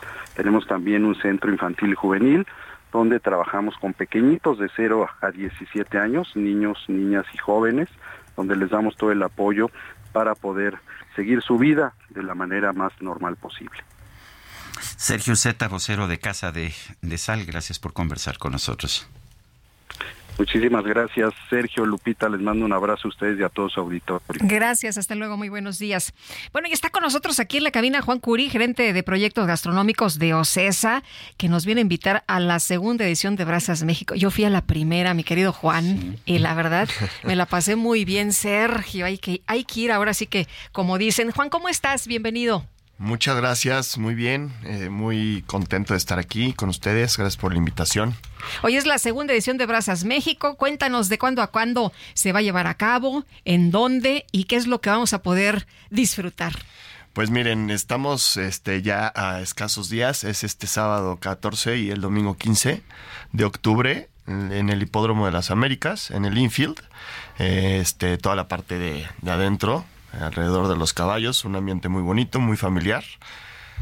Ahí estaremos este, a partir de la una de la tarde a las seis de la, de la tarde. Ay, qué bueno, que, qué bueno que son tempraneros, porque algunos también somos tempraneros para la comida, ¿no? Bueno, y, y esto es en, en, en, medio del hipódromo, en realidad. Exactamente. ¿Qué pasa? ¿Porque ese día hay carreras o no hay carreras? Ese sí, hay día? carreras. Sí. Hay carreras, alternamos con las carreras, este, las escalonan y nosotros adentro hacemos, digamos que un asado gigantesco, ¿no? Así lo podríamos describir, eh, con los mejores cortes, con este todo tipo de cortes también. Va a estar espectacular.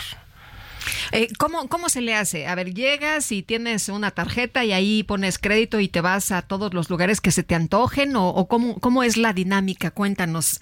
Juan. Mira, este año lo quisimos hacer mucho más fácil para Sí. nuestro público. Más sencillo. Más sencillo. Este, la gente entra, qué bueno que me lo dices, aprovecho para comentarles, entran por la puerta 2, que es industria militar, o por la puerta 3, que está, es como referencia, ahí está la Granja de las Américas, y este está muy fácil el acceso, eh, 100 pesos de estacionamiento todo el día. La puerta 2 es la donde está el estacionamiento habitual del hipódromo. ¿no? Exactamente, Sí. Exactamente. Y ahí entras y después cómo llegas al, al, al infield, ¿sí? ¿Cómo llegas al, al interior? Ahí vamos a tener este unos señalamientos donde los van a acompañar directamente caminando, este llegan directo hacia el hacia el infield por el puente.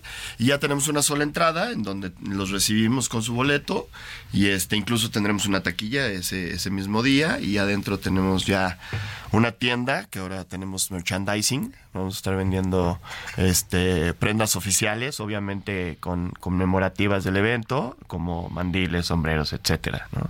este tenemos más de 40 restaurantes con postres incluidos postres al carbón todo es a la parrilla este ¿Postres al carbón? postres al carbón Ándale.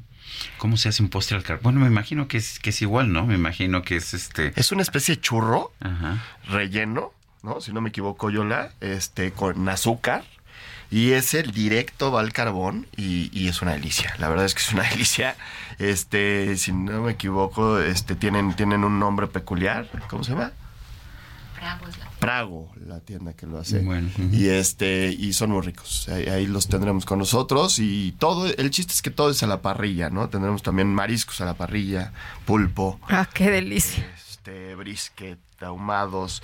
Y, y algo muy interesante, si me permiten comentarles, es que eh, eh, es el chiste del evento, ¿no? A la hora que entran, como me decías, la dinámica es tarjeta de crédito o débito. No manejamos efectivo para la comodidad del- de la gente. Este, todas las, digamos, todos los stands, todos nuestros expositores, todos los restaurantes tienen una terminal, como cualquier restaurante. Llegan, pagan y tan tan.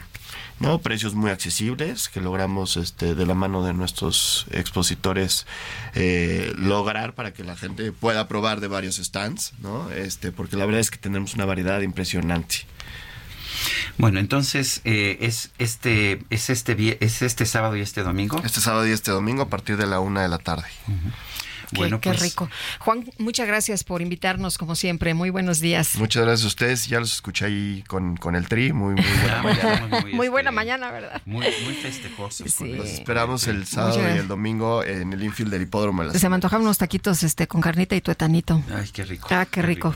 Y va a haber carnitas también. Sí. ¿Todo es con carbón o también eh, hay de, hay de gas o hay de todo? Porque cada, cada quien cocina como quiere. Cada como quien puede. cocina como quiera. El chiste es que es asado, que es carbón y parrillas. Eso es. Eh, eso es lo, que tenemos. Pues espectáculo de carne. Pues gracias, Juan. Gracias a ustedes. Buenos días, Juan Curi, gerente de proyectos gastronómicos de OCESA.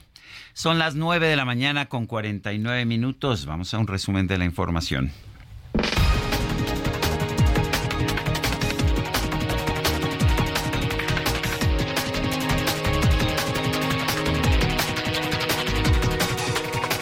Presidente López Obrador denunció que algunos periodistas y medios de comunicación abordaron con mala fe la noticia de la entrega de reconocimientos a los exsecretarios de la Defensa Nacional, Salvador Cienfuegos y Enrique Cervantes.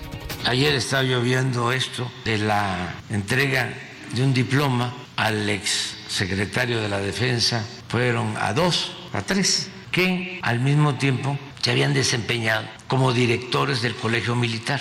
Nada más que de eso no se dijo nada. Es Julio Hernández, ¿no? Igual que Carmen Aristegui, comunicadores progres buena ondita, que nunca han estado con nosotros. Entonces, eso sí, la otra derecha o el otro conservadurismo, el menos hipócrita, el más franco, abierto. Si me dicen con cuál me quedo, con los más francos, los que no hacen política robalera. Los que me aplauden todo, ¿no? Pues sí. Que sí, hay quienes le aplauden todo, pero bueno. ¿Qué tal? Pues ahí el presidente enojado con estos periodistas. Y bueno, por otro lado, aseguró que la reforma para desaparecer los fideicomisos del Poder Judicial no va a afectar en nada, ya que lo que se busca es terminar con los privilegios en el máximo tribunal. No hay ningún problema porque se trata de privilegios. No se van a quedar sin sueldos, eh, sin sus prestaciones básicas. No se va a cerrar ningún juzgado, no se va a despedir a nadie. En el caso de que la Cámara de Diputados resuelva sobre esto. Aunque los conservadores, bueno, ya no puedo decir eso, los reaccionarios estén diciendo otras cosas.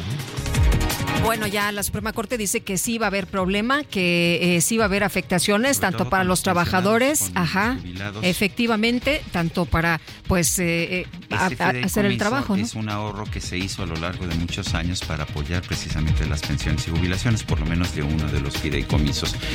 El Tribunal Electoral revocó la resolución de la Comisión Nacional de Honestidad y Justicia de Morena con la que se suspendieron los derechos partidistas de 12 militantes que apoyaron al ex candidato del Partido del Trabajo al gobierno de Coahuila, Ricardo Mejía.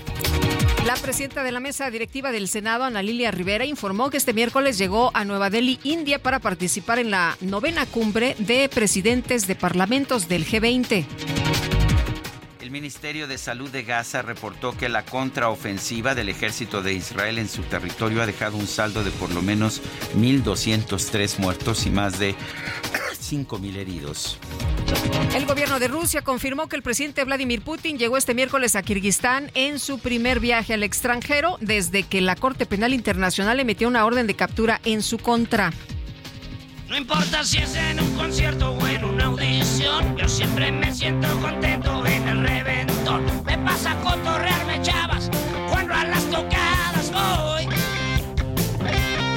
Yo soy un chavo de onda y me pasa el rock and roll. Bueno, pues en el marco de las celebraciones por el aniversario número 55 de la banda de rock El Tri, encabezada por Alex Lora, la representación legal del grupo dio a conocer que ganó una batalla legal contra la Federación Mexicana de Fútbol por los derechos de la denominación El Tri, la cual también es utilizada para referirse a la Selección Nacional de Fútbol. Por su parte, la Federación dijo pues que no tiene ningún litigio con Alex Lora por su uso de alguna marca. Dice el Tri no es una marca registrada por la Federación Mexicana de Fútbol. Ellos no lo pueden entender. Que soy un chavo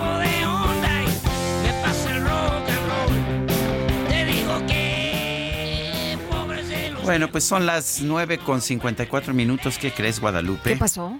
Este, pues que no, no sé qué va a pasar, pero por lo pronto nosotros ya no lo vamos a poder reportar, sino hasta mañana, porque mañana a partir de las de las 7 Mañana de la que ya será viernes. Ya va a ser Ah, viernes. Qué emoción. Va, va a ser viernes, tendremos confirmación oficial, espero, aunque no está Itzel González para, para dar la confirmación de todos los viernes, pero pues habrá alguien que confirme que es Habrá alguien que nos ayude, mi querido Sergio, con esa tarea.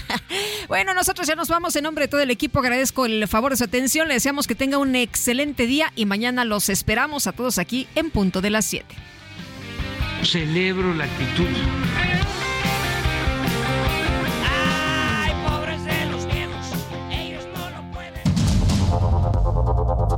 Heraldo Media Group presentó Sergio Sarmiento y Lupita Juárez.